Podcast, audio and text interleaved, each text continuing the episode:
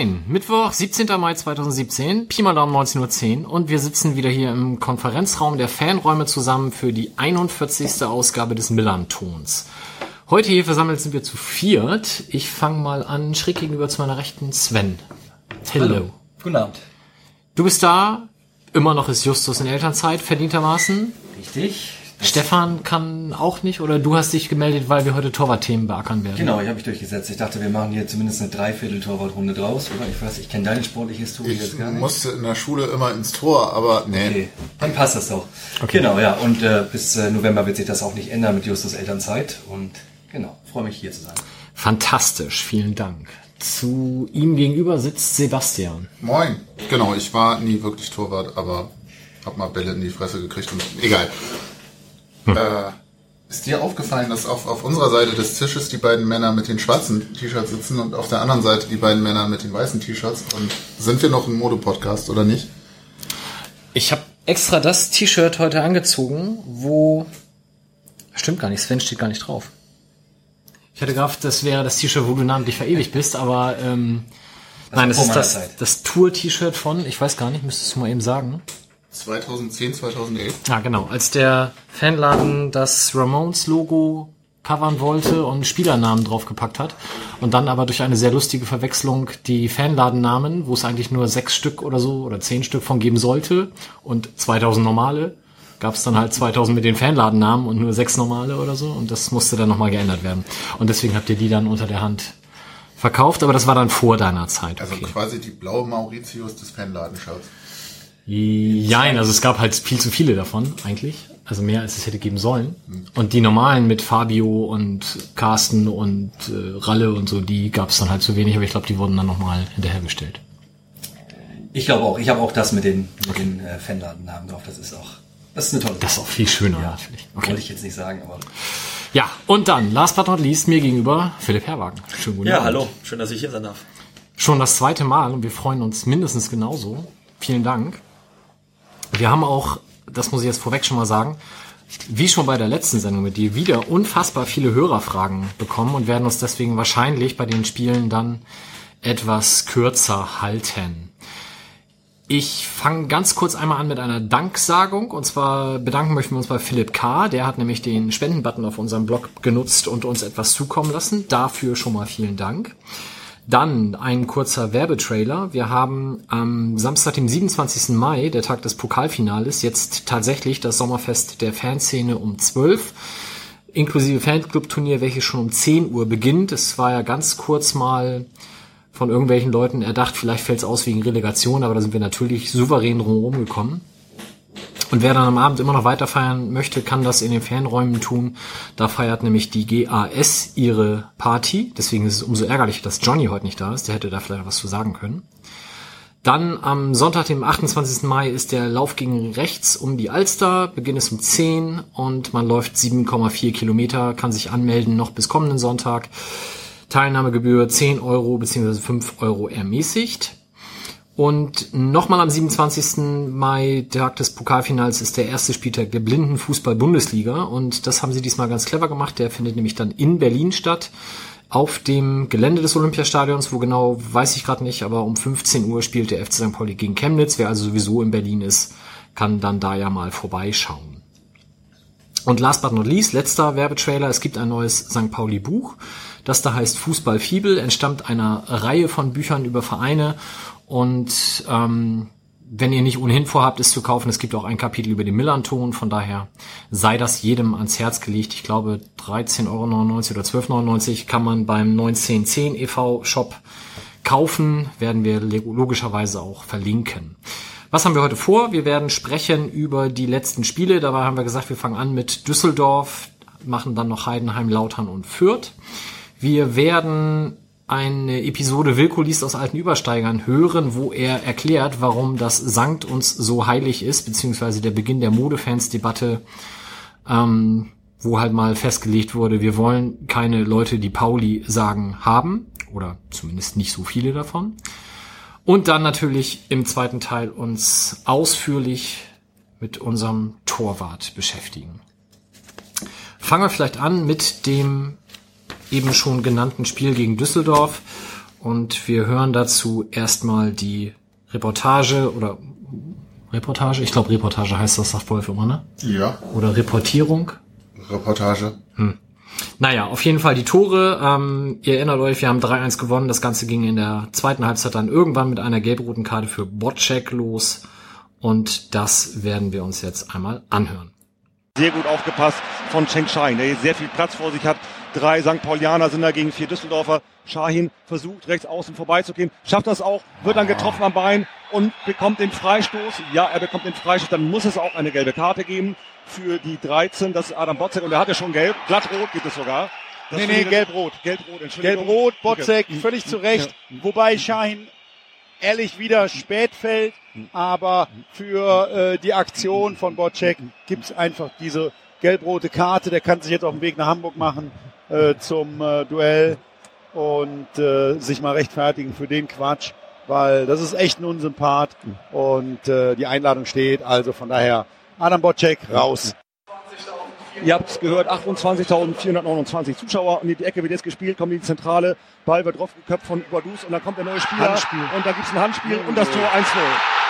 Oh meine Güte, in Unterzahl, Leute, das kann nicht euer Ernst sein. Und jetzt kommt Lenati. Der Freischuss ist ausgeführt, kommt an den Sechster, Kopfballversuch, zweiter Kopfballversuch und dann ist da das Tor, Tor, Tor, Tor, Tor. Es zählt 1 zu 1.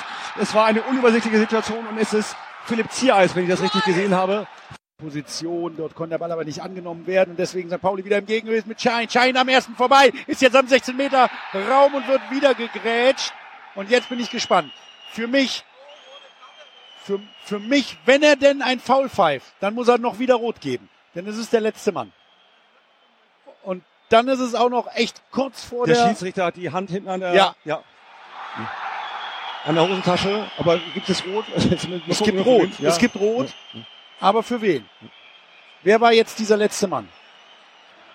Und äh, ja, jetzt hat der Schiedsrichter seinen Spray rausgeholt, um die Mauer herzurichten. Und äh, ganz klar, es wird Freischuss geben für den FC St. Pauli in der 83. Spielminute. Ähm, drei, vier Meter, halb rechte Position, also ein Ball für einen Linksfuß. Und es hat sich äh, Christopher Buchtmann den Ball zurechtgelegt. Nimmt leider für mich, da rege ich mich jetzt schon wieder auf, vor dem Schuss nur einen Schritt Anlauf oder eineinhalb Schritte Anlauf, will den Ball also über die Mauer lupfen. Mir wäre es lieber, man würde mit Wucht schießen. Jetzt nimmt er Anlauf und schießt den Ball ins Tor. Es ist ein wunderschöner Freischuss. Ich nehme alles zurück. Ich nehme alles zurück, was ich jemals über Christopher Buchtmann genommen habe. Ein wunderschöner Freischuss, über die Mauer gelupft, vom Schützen aus gesehen, in die rechte Ecke. Keine Chance für Rensing, den Ball aus äh, 16 Metern irgendwie abzufangen. Wir führen 2 zu 1 in der 83. Spielminute. Ich entschuldige mich in aller Form für meinen Pessimismus vor dem Freistoß.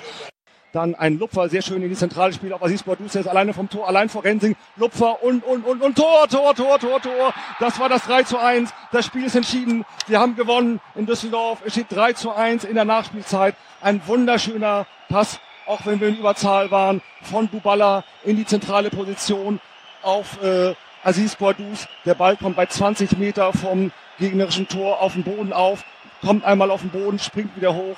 Rensing kommt aus seinem Kasten und Boadus hat es relativ leicht für einen Klassestürmer, bleibt ganz ruhig und lupft den Ball aus 12, 13 Metern über Rensing hinaus. Es steht 3 zu 1. Die Düsseldorfer verlassen alle fluchtartig das Stadion, sind komplett genervt. Ich muss zugeben, wäre ich als Heimfan auch.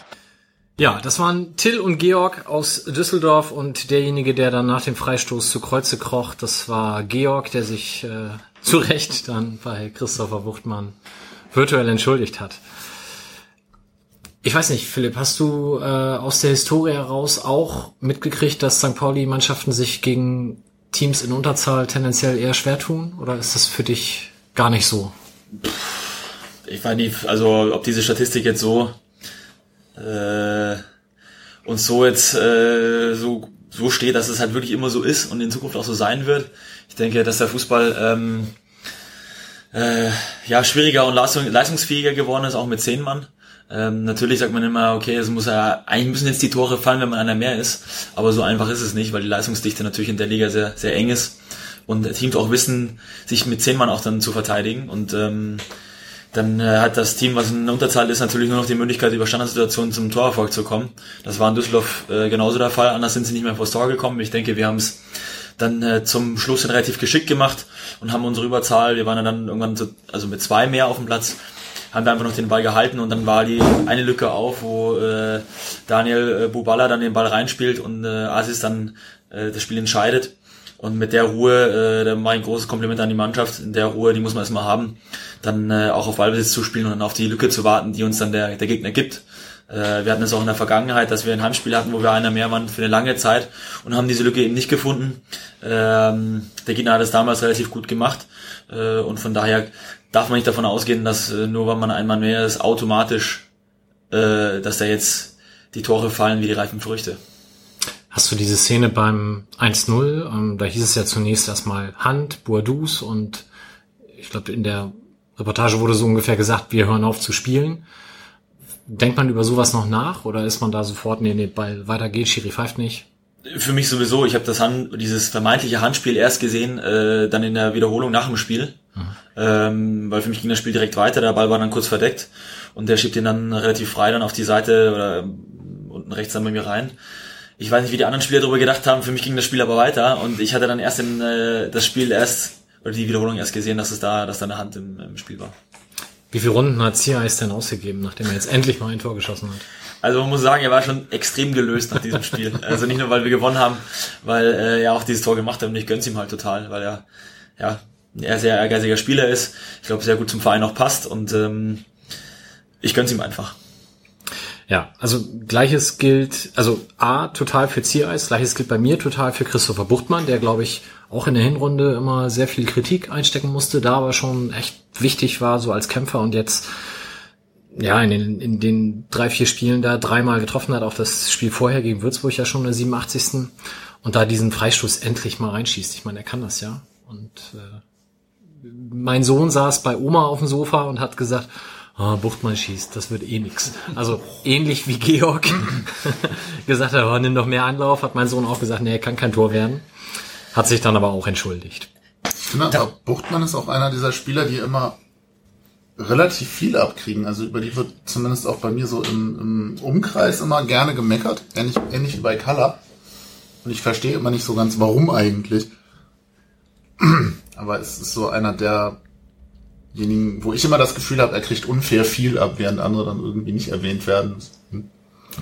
Sven? Ja, auf ihn lag natürlich auch lange eine Last in der Hinrunde, ne, als, äh, als allgemein festgestellt wurde, dass es offensichtlich eine Lücke im, im zentralen Mittelfeld gibt, die wir nicht über Transfers adäquat geschlossen haben, dann lastete natürlich irgendwie diese ganze Verantwortung, das Spiel zu gestalten und hinten mit dicht zu machen, schon sehr auf Christopher Buchmann. Ich glaube, dass sich da sehr viele Leute tatsächlich auf ihn konzentriert haben und somit dann auch schneller einschießen. Da gibt es ja auch dieses alte Phänomen, dass auch Außenverteidiger gerne entweder äh, äh, vom Publikum geliebt oder gebasht werden, weil halt jede Aktion direkt vor den Tribünen äh, sehr gut wahrnehmbar ist und vielleicht war das ein ähnliches Phänomen. Ich fand tatsächlich die Freistoßsituation, muss ich sagen, ich war da sehr entspannt. Also erstmal war, waren wir alle im Block, wo ich stand, sehr aufgebracht, dass es keinen Elfmeter gab, aber als dann der Ball da lag, so wie er lag, da muss ich sagen, hatte ich schon das Gefühl, dass es fast eine bessere Möglichkeit äh, wäre als ein Elfmeter. Das hat mich so ein bisschen an die Szene damals bei der HSV-Relegation in Karlsruhe erinnert, wo man eigentlich, als der Ball lag, auch schon sah, dass es jetzt gleich ein Tor geben wird. Und ich fand, das war eine ähnliche Position. Der Anlauf war so ein bisschen ähnlich. Und gut, ist dann auch kein Kunststück, waren ja nicht mehr genug Spieler auf dem Platz, um da eine vernünftige Mauer zu stellen, aber hat er trotzdem sehr schön gemacht. Ja, war aber die 82. und ähm, ich, ich war an dem Abend unterwegs, ich musste pfeifen, habe noch bis zur Halbzeit AFM-Radio gehört, wusste dann nur 0-0 und habe dann halt nach dem Spiel meinen Sohn angerufen, weil er mir dann erzählen wollte, wie es ausgegangen ist. Und er hat echt versucht, mich zu verarschen, hat gesagt, ja, Mölle Derli hat einen Foul gemacht und ist dann mit Rot runter und deswegen hat Düsseldorf 1-0 gewonnen. Ich hatte vorher im Ticker nachgeguckt und habe dann gesagt, das glaube ich dir nicht. Und dann, naja, musste er es auch zugeben. Aber er hat dann auch gesagt, ähm, er hätte sich bei Buchtmann entschuldigt. Das wollte er dann auch so nicht stehen lassen. Ja, dann klar, das 3-1 durch Boadus, wie du schon sagst, mit dem sehr schönen Pass von Bubala, der bis dahin auch oftmals in der Rückrunde was einstecken musste. Ich glaube, das war so eine allgemeine Befreiung fürs ganze Team wahrscheinlich. Und wenn man überlegt, vorher das Spiel gegen Würzburg haben wir ja auch sehr spät erst gewonnen. Bis dahin war es echt zappenduster, auch in der Tabelle als 17. wieder. Vorher war das Spiel in Aue gewesen, also die zwei Spiele waren sicherlich so der letztmalige Wendepunkt. Sven. Ja, ich glaube auch tatsächlich, dass dieses 3-1 nochmal so den allerletzten Schub gegeben hat, ne? weil wir ja durch dieses Tor tatsächlich ja noch aufgrund der besseren Tordifferenz direkt an Düsseldorf vorbeigegangen sind. Und als ich das so langsam rumgesprochen hatte, da war zumindest auf den Rängen schon eine relativ große Euphorie zu spüren und so eine richtige, ich glaube, das war der Moment, wo sich das erste Mal wirklich viele Leute sicher waren, wow, das kann ja tatsächlich hinhauen. Ich weiß nicht, ob es vielleicht in der Mannschaft auch ähnlich wahrgenommen wurde. Ich hatte das Gefühl, dieses dritte Tor, das war nochmal extra wichtig. Um dann noch einen mehr mit reinzureißen und auch zu sehen, hey, wir haben das jetzt hier alles wirklich hundertprozentig in der eigenen Hand. Also äh, ich kann dazu nur sagen, erstmal äh, zu Buchti, den Ball muss man erstmal so reinlegen, weil aus der kurzen Distanz kannst du den Ball auch nicht mehr richtig schießen, außer in die Torwart-Ecke. Und die Situation ist relativ eindeutig, dass der Torhüter nicht anfängt zu spekulieren, wenn der Ball in die Torwart-Ecke reingeht. Und Rensing äh, war, obwohl er eine sehr gute Saison spielt, äh, heftig und in der Kritik. Das ist aber Tradition äh, in Düsseldorf, dass immer ein Spieler irgendwie in der Kritik ist, egal ob er jetzt gut oder schlecht spielt. Ähm, ähm, aber bei dem Spiel natürlich ist dann so ein bisschen, wenn das dritte Tor fällt, klar, du weißt dann, okay, du bist jetzt in Düsseldorf, du hast ja auch mit reingezogen. Und wir haben ja, äh, da kommen wir gleich nochmal später zu, noch andere Mannschaften nach und nach mit reingezogen. Und ähm, äh, das kommt aber erst dann also im, im zweiten, so in dem zweiten Nachdenken, so nach dem Spiel. Ähm, ich glaube, äh, viel wichtiger war, dass wir den Fokus sofort wieder auf dem nächsten Spiel hatten. Und das war bei jedem Spiel so, was dann so auch gelaufen ist. Das war auch nach dem Aue-Spiel so, wo wir natürlich auch sehr niedergeschlagen waren, weil wir uns viel vorgenommen haben bei dem Spiel und das Spiel nicht so gelaufen ist, wie wir uns das vorgestellt haben. Äh, von daher fand ich es gut, dass die Mannschaft direkt wieder fokussiert war. Sprecht ihr eigentlich über Zuschauerreaktionen? Also ich, wir haben jetzt das Würzburg-Spiel ja ausgelassen, aber da fiel das Tor ja erst in der 87. Minute und vorher war es schon so, dass ich für mich festgestellt habe, es gab ziemlich viel Gemurre, wenn immer hintenrum die Bälle rotiert wurden, wo wir das mal auch drüber gesprochen haben, wo wir alle gesagt haben, kannst du gar nicht anders machen in der zweiten Liga, du kannst den Ball nicht immer nach vorne schlagen, dann ist er bald weg. Aber es gab ja schon so das eine oder andere Mal, Pfiffe weiß ich nicht, aber zumindest so eine Unmutsäußerung. Also Pfiffe hoffe ich jetzt nicht, dass kam, weil das wäre ja. absolut untypisch für dieses Stadion. Äh, ich möchte noch dazu sagen, jeder, der hier neu herkommt und anfängt zu pfeifen oder äh, eine Attitüde an den, äh, an den Tag legt oder an den Spieltag legt, die man sonst vielleicht beim, beim anderen Verein findet oder in anderen Vereinen, wo ich gespielt habe, äh, sollte sich genau überlegen, äh, ob er auch am richtigen Platz ist. Ähm, natürlich ist dann so ein bisschen mehr Ungeduld im Stadion, klar, mhm. aber ich muss alle Hüte vorziehen vor der Mannschaft, weil man natürlich dann auch die Geduld, Geduld bewahren will. Natürlich, man will selber auch vorne draufgehen und will sofort stürmen und sofort Tore schießen und will alles dafür tun, aber das ist nicht mehr zweite Liga. Zweite Liga ist Abnutzungskampf. Das geht 90 Minuten so und das ist eine alte, wieder eine alte, eine alte Weisheit, bis der Schiri abpfeift und so war es gegen Würzburg ja genauso und ähm, das Tor war für uns natürlich wahnsinnig erlösend, weil uns das uns gezeigt hat, wenn wir geduldig bleiben, wenn wir die, die, die Lücken suchen, dann äh, wird das Ergebnis dann auch am Ende stimmen. Und es war ja nicht so, dass wir gegen äh, Würzburg jetzt gar keine Chancen hatten oder dass es wirklich ein 0-0-Spiel war, sondern wir waren schon am Drücker, haben halt nur die Tore nicht gemacht. Ähm, aber das Spiel war noch jetzt nochmal mit ein Knackpunkt, sage ich jetzt mal, gerade in der, in der Rückrunde, ähm, dass wir wissen, okay, vielleicht sind wir doch nicht so schlecht, wie es von außen reingetragen wird. Ja. Sven, du warst mit in Düsseldorf. Wie war die Stimmung im Block nach dem 1-0? Ja, die war schon tatsächlich eher aufgebracht. Also es gab, es wurde tatsächlich nicht gepfiffen. Das hat äh, Philipp ja schon erwähnt. Das wäre ja tatsächlich sehr untypisch, auch in der Situation ja absolut nicht, nicht angemessen. Also ähm, ich hatte nicht das Gefühl, dass jetzt äh, der Block die Hoffnung fahren lässt, aber es ist natürlich schon so ein schwerer Schlag und man fühlt sich ja auch in seinen eigenen ähm, mm, mm, mm, in seinem eigenen Fußballpessimismus, der ja auch viele Selbstschutz, aus Selbstschutzgründen einfach, den man vor sich herträgt, bestätigt, scheiße, Überzahl, jetzt verlieren wir wie immer ich denke, dass das alle Fans sehen und alle Vereine für sich reklamieren. Sollte man vielleicht mal statistisch nachforschen, was da überhaupt dran ist. Äh, nee, die Leute waren natürlich irgendwie stocksauer, aber äh, dann ging es weiter und äh, dann war das einfach einfach wunderbare Symbiose, wie die Mannschaft das Spiel gewendet hat und wie die Leute auf den Rängen auch mitgegangen sind und war einfach super. Aber ihr habt schon gesagt, so, so ein Gefühl von Bock umgestoßen und gegen alle Widerstände nochmal wieder aufgestanden. Das hat ja auch in der Tabelle relativ viel gebracht. Das ist ja nicht nur an Düsseldorf vorbei, sondern ich glaube gefühlt vier oder fünf Plätze nach oben gegangen mhm. mit einem Spiel. Nur ist die Anzahl der Plätze immer irgendwie so zweitrangig für mich, aber es ist halt schon eine andere Situation, wenn dann irgendwie fünf Mannschaften plötzlich mit drinne stecken und nicht nur zwei, so, ne? Ähm, was ich mich gefragt habe, nee, anders. Weil, weil ihr es jetzt ja auch davon hattet, irgendwie Würzburg ganz lange irgendwie 0-0 und dann irgendwann fällt doch noch das Tor und in Düsseldorf war es ja auch so eine Geduldsnummer eigentlich und dann waren, waren, waren es irgendwann zwei mehr und war das halt auf das Tor so. Ähm, subjektiv empfunden ist es so, dass in der Hinrunde irgendwie relativ schnell relativ viel Stress auf dem Platz ausbrach und dann funktionierte das mit diesem Geduldsspiel nicht mehr und der Unterschied zu, in der Rückrunde für mich von draußen ist so ein bisschen, dieses Gefühl, dann wird's halt ein 0-0 schlechtestenfalls und vielleicht holen wir vorne noch einen rein. Gibt's da irgendwie was, was habt ihr im Winter gemacht, damit jetzt, ich sag mal, dieses, das Selbstvertrauen vielleicht wieder da ist, dass es dann doch funktionieren kann? Wie, wie geht man sowas an? Ich denke, weil wir auch gerade in der Wintervorbereitung uns verschiedene Pläne oder Schlachtpläne zurechtgelegt haben. Und wir dann schon versuchen, auf die, die Aufgaben, die uns der Gegner stellt, dann auch zu reagieren. Das hat in der Vergangenheit sehr gut, oder hat in der Hinrunde nicht so gut geklappt, äh, in der Rückrunde dann schon auch besser. und ähm, hat eigentlich dann, wenn wir sie in der ersten Halbzeit nicht so umsetzen konnten, dann doch in der zweiten Halbzeit dann geklappt, weil wir dann vielleicht Kleinigkeiten umgestellt haben. Ich äh, kann sagen, dass das Auswärtsspiel bei 1860, glaube ich, das Spiel war, was uns dann gezeigt hat, okay, auch wenn wir ein Tor reinkriegen, das Spiel ist auf gar keinen Fall vorbei. Ich glaube, das war in der Hinrunde so ein bisschen anders, weil man dann so ein bisschen so, boah, wie im Rückstand und das war gegen 1860 gut. Das hatte nochmal, dieses Gegentor war nochmal so mit einer speziellen Note, weil bei uns ein verletzter Spieler am Boden lag und die weiterspielen und der Charakter dieser Mannschaft und dieses Clubs sich dann nochmal gezeigt hat. Ähm, und wir haben dann äh, ruhig weitergespielt und äh, haben dann auch gleich einen Anschluss gemacht, ich glaube, und dann auch das Spiel gewonnen, auch gedreht, gegen eine, eine taktisch und äh, individuell sehr starke Mannschaft.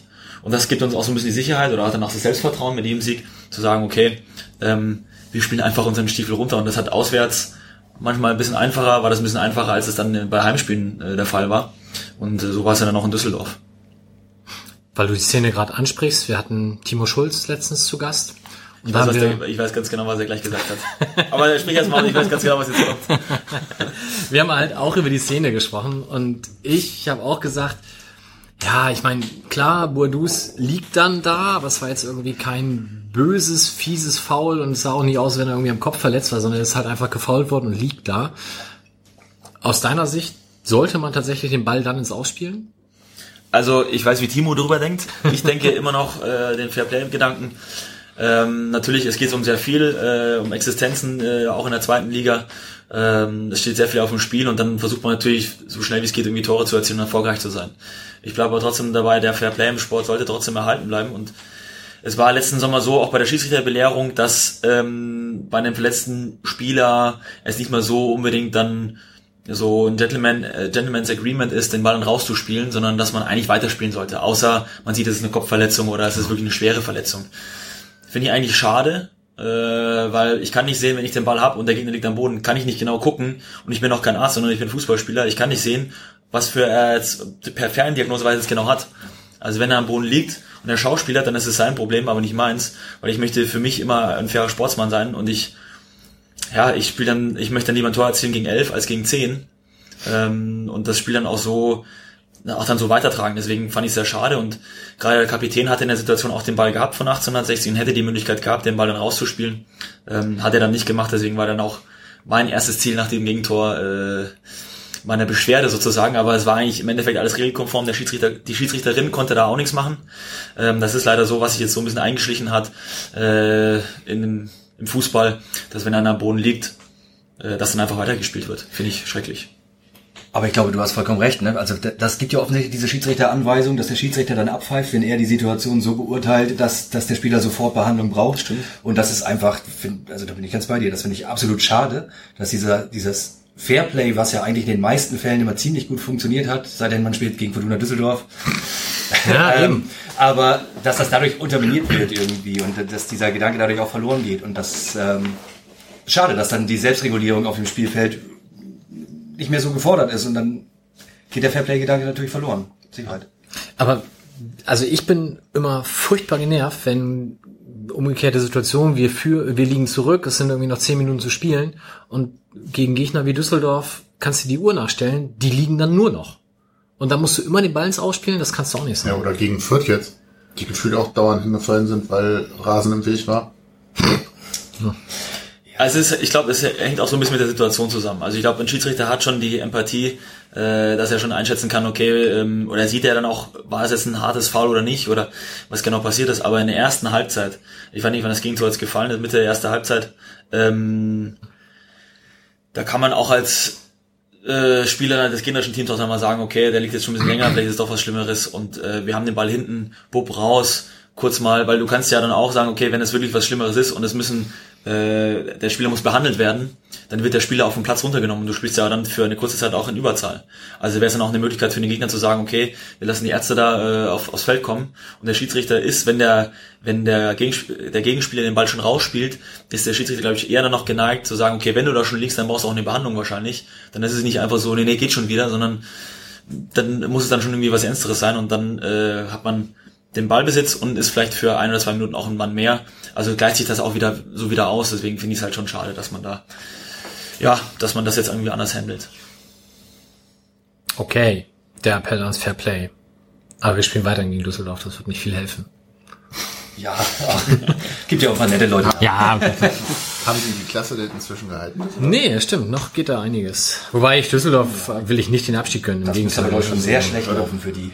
Ich wollte gerade sagen, wenn, wenn ich in die Runde frage, wem von den noch möglichen Abstiegs- und Relegationsteams sind wir uns bei 60, glaube ich, einig. Ja, Die können ja auch noch direkt runter. Ja. das wäre wunderschön. Ich würde jetzt Kaiserslautern mit reinwerfen Ja, da bin wollen. ich ganz bei dir. Ah, ich bin da so ein bisschen befangen, weil ich war noch nicht in Würzburg und wenn die absteigen, habe ich die zweite Liga voll. es, es sei denn, Regensburg steigt auf, dann muss ich noch nach Regensburg. Aber das, das können wir, wir können, wer soll denn aufsteigen aus der dritten Liga? Also es sind ja nur noch Magdeburg und Regensburg sind noch im Rennen. Das steht auch schon fest, oder? Kiel und, und Duisburg sind noch gut. durch. Du meinst jetzt Dritter. Magdeburg und Regensburg, wer soll hoch? Ich wäre schwer für, für Magdeburg aufgrund der äh, kürzeren Anreise. Ja, bin ich bei dir. Und ähm, ist mit Sicherheit ja auch durchaus vom Fanpotenzial her eine spannende Begegnung. Ähm, Regensburg war ich schon eigentlich ganz nice da, aber boah, jetzt noch mal hinfahren. Ist jetzt halt auch ziemlich am Arsch von uns, ne? Irgendwie, irgendwie schon. Da muss ich leider sagen, ich, für mich wäre super, wenn Regensburg äh, aufsteigen würde, weil das ist noch ein bisschen näher zu meiner, äh, zu meiner alten Heimat, zu meinem Geburtsort sozusagen. Die haben ein super Stadion, was absolut zweitligawürdig ist. Und äh, ich habe bis jetzt nur in dem alten Jahnstadion gespielt. Von daher wäre es schon mal auch in meiner Sammlung ganz schön, im neuen Jahnstadion nochmal zu spielen. Hast du die Groundhopper-App? Wahrscheinlich nicht. Nein, aber ich sollte sie mir mal zulegen. Nach 17 Jahren Berufserfahrung ich mir mal gucken, in welchem Stadion ich noch nicht gespielt habe. Kann ich nur empfehlen, ja. Ähm, also bei mir ist es tatsächlich so, ich würde, je nachdem, wer in der Relegation spielt, ähm, das davon abhängig machen. Weil wenn zum Beispiel Düsseldorf da spielt, dann ist es mir egal, dann sollen sowohl Magdeburg als auch Regensburg nicht aufsteigen. Wenn da aber 60 spielt, dann soll natürlich, egal ob es Magdeburg oder Regensburg ist, aufsteigen. Und ich weiß nicht, wenn Würzburg da spielt, ist es mir, glaube ich, egal. Also gerade so Würzburg gegen Regensburg wäre ich sehr emotionslos. aber gut, schauen wir mal. Über Relegation oben müssen wir nicht reden, glaube ich. Mir gerade noch einfällt, weil du es vorhin hattest, ähm, Spiel drehen und in der Halbzeitpause nochmal ähm, irgendwie kleine Schräubchen drehen, um dann irgendwie einen Plan zu haben, wie man auf die Aufgaben des Gegners reagiert und so. Jetzt turnt ja seit dem letzten Spieltag irgendwie dieses Kabinenvideo aus Bielefeld durch die Medien, wo der Co-Trainer da diese Ansprache gehalten hat. Ansprache finde ich das falsche Wort. Hast, kennst du das Video? Ähm, ich fand das sehr absurd. Funktioniert sowas? Also, wie stehst du zu sowas? Philipp Herwagen sitzt gerade ihm gegenüber und schüttelt den Kopf. äh, nein, es kommt immer darauf an, welche Beziehung der, der Co-Trainer zu der Mannschaft wirklich hat. Wenn es keine Beziehung zwischen äh, den Spielern und dem Trainern gibt, dann kann der Trainer schreien, wie er möchte. Dann geht es links rein und rechts raus. Also das ist halt immer so. Deswegen weiß ich jetzt nicht, ich kenne nicht jeden einzelnen Spieler bei Bielefeld, von daher weiß ich nicht genau, wie das bei denen dann auch so ankam. Mag vielleicht helfen, vielleicht nicht. Ich denke aber, dass dass ein, äh, ein taktischer Hinweis, glaube ich, dann viel wichtiger ist, als dann nochmal die, die Jungs heiß zu machen, weil äh, ich kann jetzt nur für unsere Mannschaft äh, äh, sprechen, da jetzt keiner dabei ist, der sich da jetzt irgendwie hängen lassen würde oder ein Motivationsproblem hätte, gerade bei einem Heimspiel, äh, dann nicht irgendwie versuchen, alles zu geben, was gerade in ihm steckt. Und ähm, ja, von daher muss es ja jeder selber wissen. Es ist halt auch mal nur so ein, so ein kleines Extrakt. Ne? Ich meine, die werden ja über Taktik trotzdem gesprochen Ja. haben. Und das lässt sich jetzt halt medial ganz gut verkaufen. Und ja. Na gut. Umgekehrt weißt du nicht, wie oft der rumgebrüllt hat und sie haben verloren. Ne?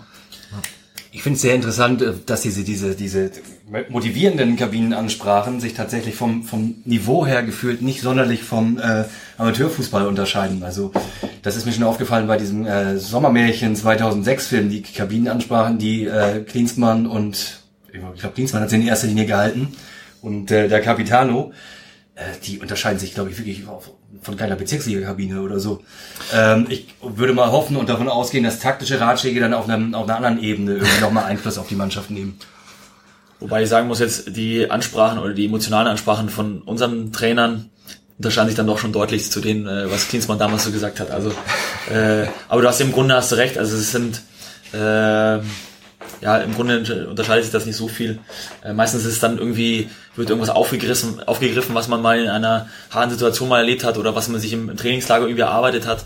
Ähm, Schlagwörter, die einfach dann nochmal so ins, ins Gedächtnis gerufen werden irgendwie. Das ist eigentlich so der, der rote Faden, der eigentlich bei so einer Ansprache dann auch gezogen werden sollte. Jo, dann haben wir zu Düsseldorf, glaube ich, soweit alles gesagt. Ähm, es sah dann danach halt für uns in der Tabelle schon deutlich entspannter aus. Trotzdem gab es dann als nächstes das Heimspiel gegen Heidenheim und da stand es wieder zur Halbzeit 0 zu 0. In der zweiten Halbzeit ging es dann aber für uns ganz gut aus und wir hören uns an, wie Knut und Wolf in dem Fall die Tore verfolgt haben.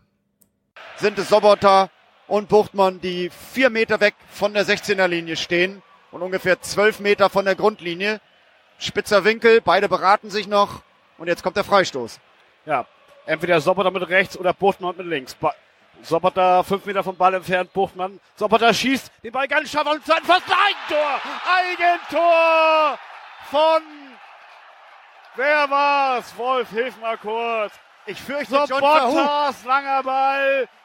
Ganz scharf geschlagen. Ich fürchte John, John Verhoek ins eigene Tor befördert.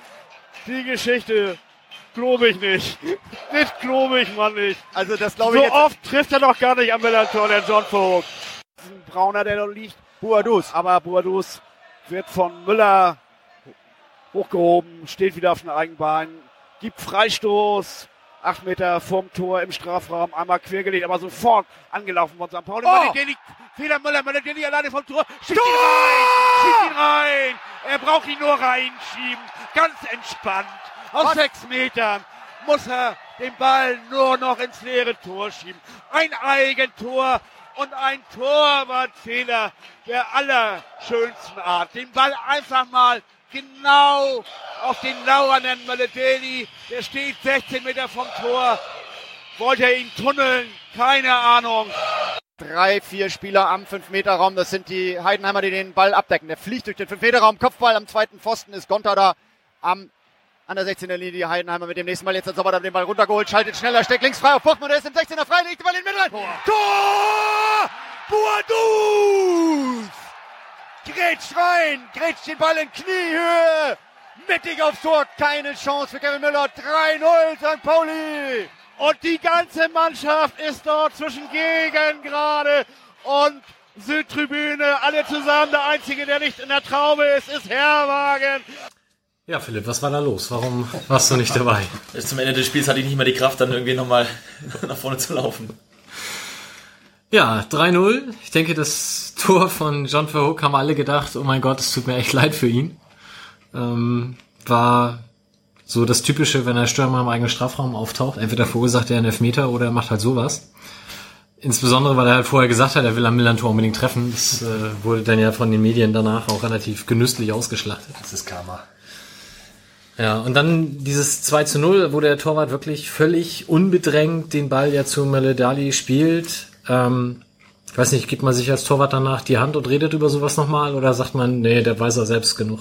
Ja, also glaube ich, da gibt es nicht nochmal irgendwas zu reden und ich möchte da auch nicht dann irgendwie nach dem Spiel nochmal drauf rumreiten, aber ähm, ich weiß dass dann auch nach dem Spiel, dass dann so war, dass wir eigentlich, es dann so hieß, ohne die Fehler von Heidenheim hätten wir das Spiel nicht gewonnen oder wären nicht ins Spiel gekommen. Äh, das kann ich so jetzt auch nicht unterschreiben, weil wir auch andere Chancen hatten als das, was nicht zum Tor geführt hat. Und äh, gerade das Anlaufen von Mats oder von, von äh, Asis natürlich schon anstrengend ist äh, auf den Torhüter, um halt dann die Räume zuzumachen. Und äh, bei dem Spiel kann ich mich sehr gut daran erinnern, dass John eigentlich bei jedem Rückpass auf mich auch immer angelaufen ist wie ein Verrückter, wo ich mir gedacht habe, okay, Muss jetzt auch nicht immer irgendwie so sein, so, aber wenn er halt so motiviert ist, den Ball irgendwie so zu bekommen, muss man den Ball dann auch erstmal wegschlagen. Ähm, von daher sind das schon Fehler, die wir selber auch dann auch provoziert haben. Und äh, von daher kann ich das jetzt nicht so unterschreiben, dass wir, dass wir die Schützenhilfe unbedingt gebraucht hätten. Klar, das ist halt im Fußball da manchmal hast du Glück, hast du mal Unglück. Aber ja, gut für uns. Ja, und ich, ich glaube also so gefühlt, alle waren sich irgendwie vor dem Spiel sicher, wir machen das. Also war so zumindest in meiner Bezugsgruppe eher so die Wahrnehmung, weil es für Heidenheim ja auch rechnerisch nicht mehr um so viel ging. Und äh, auch während der ersten Halbzeit, trotz des 0-0, war ich da eigentlich relativ entspannt die gesamte Zeit über. Und das ging dann ja dementsprechend auch aus. Ähm, einfach mal völlig fiktive Situation. Du bist ein junger finnischer Nationalspieler, dein Verein heißt SC Gefangenenburg und die wollen dich jetzt zurückholen und sagen, Mensch, bei uns spielst du erste Liga, vielleicht Europapokal, du bist gerade ausgeliehen an einen Hamburger Stadtteilclub. Was würdest du denn machen? Kommt darauf an, welche innere Einstellung ich als Mensch hätte. Wenn dieser fiktive Finne sagen würde, er fühlt sich sehr, sehr wohl, äh, die Eltern sagen, die politische Richtung deines Vereins finden wir klasse, dann würde ich wahrscheinlich auch meine Eltern hören und würde sagen, okay, ich äh, versuche Freiburg das so irgendwie zu verkaufen, dass ich gerne bei diesem Verein bleiben möchte. Ups, habe ich jetzt Freiburg gesagt? Ah. ähm, nein, also ähm, es ist eine sehr schwierige Situation, was mit was mit Mats ist. Ähm, auch jetzt gerade mit Freiburg, die die Möglichkeit haben, eventuell nächstes Jahr auch in Europa zu spielen. Das heißt, ist die Kaderplan gleich nochmal eine ganz andere. Der Verein müsste dann mit dem größeren Kaderplan ähm, und dann ist es halt, die Entscheidungsgewalt liegt natürlich beim, äh, beim Verein und nicht beim Spieler. Auch wenn der Spieler sagt, er würde gerne hier bleiben, äh, heißt es noch lange nicht, dass der Verein sagt, okay, du darfst dann auch dort bleiben, was dir so gut gefällt. Ähm, dazu hat man halt eben gültige Verträge und das ist gerade so ein bisschen sehr diffizil die Situation. Ja. Also ich glaube, von den Fakten her, er hat noch zwei Jahre Vertrag in Freiburg. Man könnte ihn also auch nochmal für ein Jahr verleihen als Verein. Ähm, ich weiß auch gar nicht, soll ich mir wünschen, dass die in den Europapokal kommen?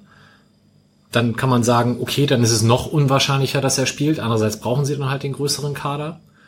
Oder soll man sich wünschen, dass sie nicht reinkommen? Dann brauchen sie vielleicht nicht so einen großen Kader. Er hat vielleicht bessere Chancen zu spielen. Ich weiß das nicht. Aber ich denke, wir sind uns alle einig. Wir würden uns schon freuen, wenn er bleibt. Ich guck mal in die Runde. Auf jeden Fall.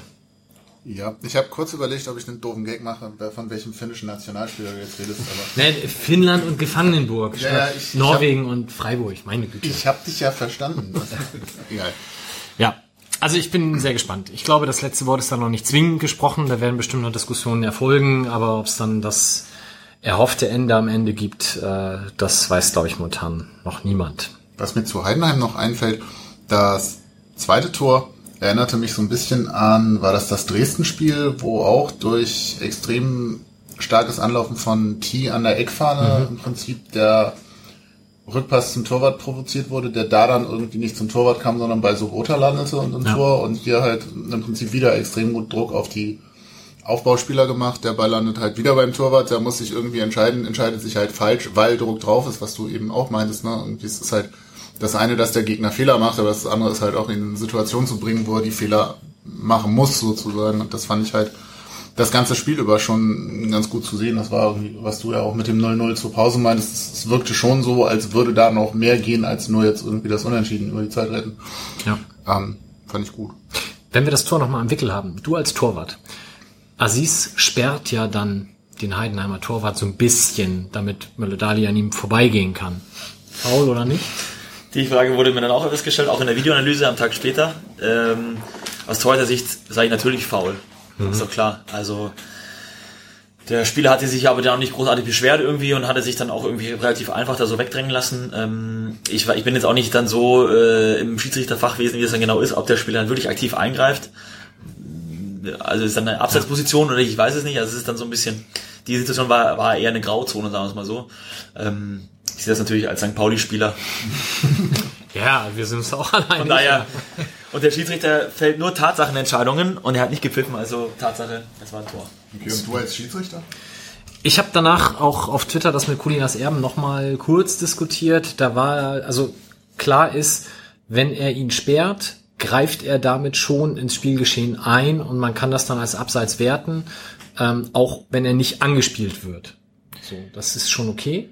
Ähm, die Frage ist aber halt, ob das ein Sperren ist und ob es dadurch dann ein aktiver Eingriff ist. Aber wenn dem so ist, dann müsstest du da theoretisch abseits pfeifen, obwohl kein Pass kommt. Was du, glaube ich, aber den Zuschauern in dem Moment im Stadion nicht vermitteln kannst. Also das wird, glaube ich, sehr schwierig.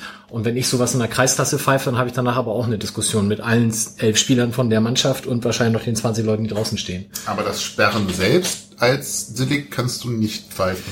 Naja, man könnte natürlich auch sagen, der fault ihn da. Ja, eben, weil ein Foul hättest du verkauft gekriegt. Das wäre Ja. halt Unmut, weil Tor, aber Ja, wo, wobei da war die Tendenz eher, naja, also faul weiß ich nicht. Aber es ist schon, also von, von, von Alex, von Colinas M, aber ähm, da ging die Argumentation, es sei denn, ich erinnere, das ist völlig falsch, aber ich meine, es war so, dass er gesagt hat, na, also für mich ist es eher abseits als faul, man könnte aber auch äh, für faul plädieren. okay. Ich habe mich gewundert, dass es in den öffentlichen oder in den Mainstream-Medien hier in Hamburg so wenig thematisiert wurde, auch im Kicker bei der Schiedsrichterbewertung gab es da gar keinen Kommentar zu. Ich hatte, als ich mir das hinterher im Fernsehen nochmal gesehen habe, das Tor, ich, das ist ganz klar, ganz klar abseits und oder faul. Das ist ja auch mehr gewesen als Sperren. Ich meine, er ist ihm auch unten in die Haxen gelaufen. und hat so. Also bewusst, also- ich, ich hätte mich aufgeregt als Torwart, aber der, interessant war tatsächlich auch, dass es überhaupt keine Reklamationen gab. Ich glaube, der war so angepisst, dass er diesen Fehlpass gespielt hat. Deswegen hat er sich so über sich selbst geärgert und sich gar nicht so darüber aufgeregt. Hat dann keine guten Karten. Aber sein. Verteidigerkollege hat das gemacht. Der kam auf den Schiedsrichter zugelaufen, aber das war dem Schiedsrichter dann egal. Wobei andererseits dieses Aufregen nach der Aktion, ja, ich habe noch nie gesehen, dass ein Schiri, weil auf ihn zuschirmende Spieler dann rumpöbeln, irgendwann gesagt, nee, nee, doch, kein Tor. Hast recht. Aber es wurde schon mal auch hier im Stadion ein Elfmeter zurückgenommen. Ja. Das gab's schon mal. Ja, aber nicht wegen Gepöbel, oder? Naja, Ja, wenn da so- keiner gemeckert hätte, hätte er den nicht zurückgenommen. ich. Wahrscheinlich, Ja. ja. was, was Alex ja auch irgendwie zwischendurch sagt, so dieses, du erkennst daran, wie sehr die Spieler reklamieren, ob es jetzt wirklich was war oder nicht. Und im Zweifel gehst du dann einfach raus zu deinem Assistenten, besprichst dich nochmal sagst dann, ja, wir haben zusammen entschieden, war doch faul und pfeifst es dann. Aber gut. Ja, Heidenheim. Gab noch Gelb-Rot für Titsch Rivero. Ich glaube, das war auch äh, relativ unstrittig.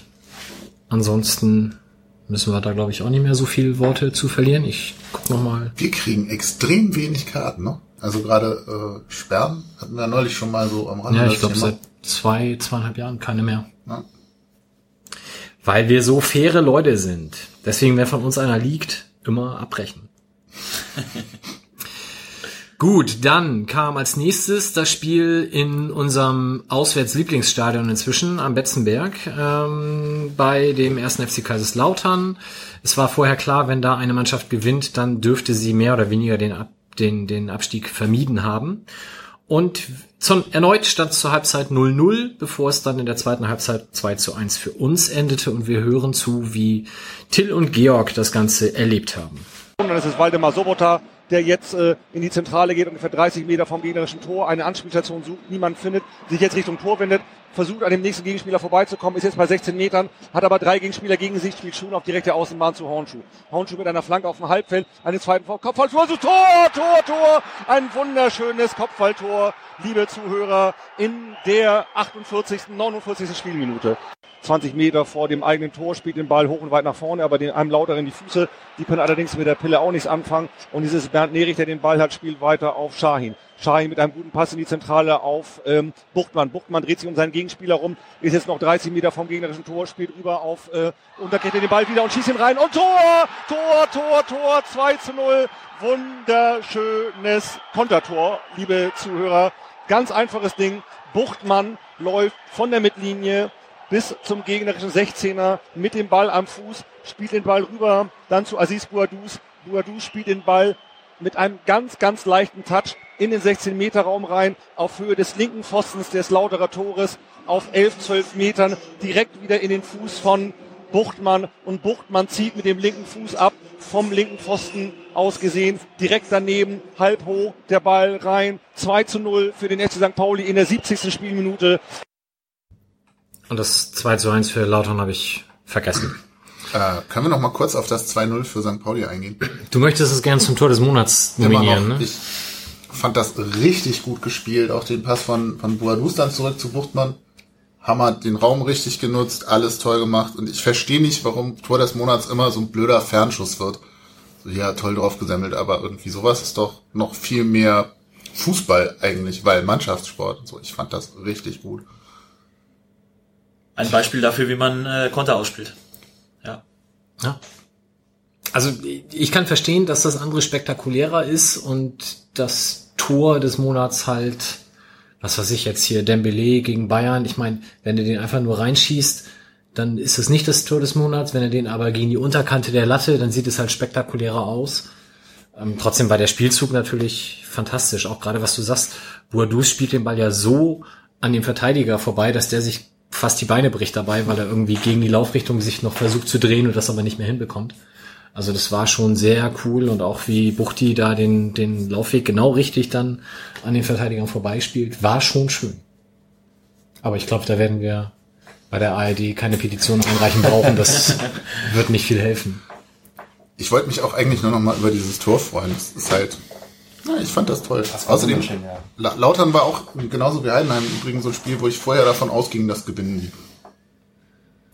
Lautern gegen St. Pauli ist irgendwie dritte Mal in Folge, dass wir da gewonnen haben? Das dritte Mal in vier Jahren. Also einmal haben wir verloren. Ja.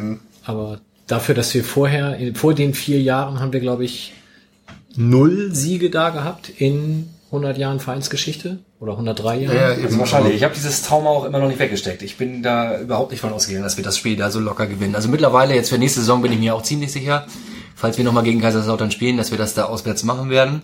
Aber vor diesem Spiel war ich noch nicht so ganz überzeugt. Aber jetzt ist die, sieht die Welt ja ganz anders aus. Ja, die Feierlichkeiten nach dem Spiel waren dementsprechend auch im Stadion ja schon sehr schön. Und äh, warst du da eigentlich? Äh, nee, nee. Ich habe mit, mit Romi, glaube ich, gesprochen, die auch gesagt hat, die Rückfahrt war dann aus anderen Gründen anstrengend, aber trotzdem war die Stimmung natürlich bestens.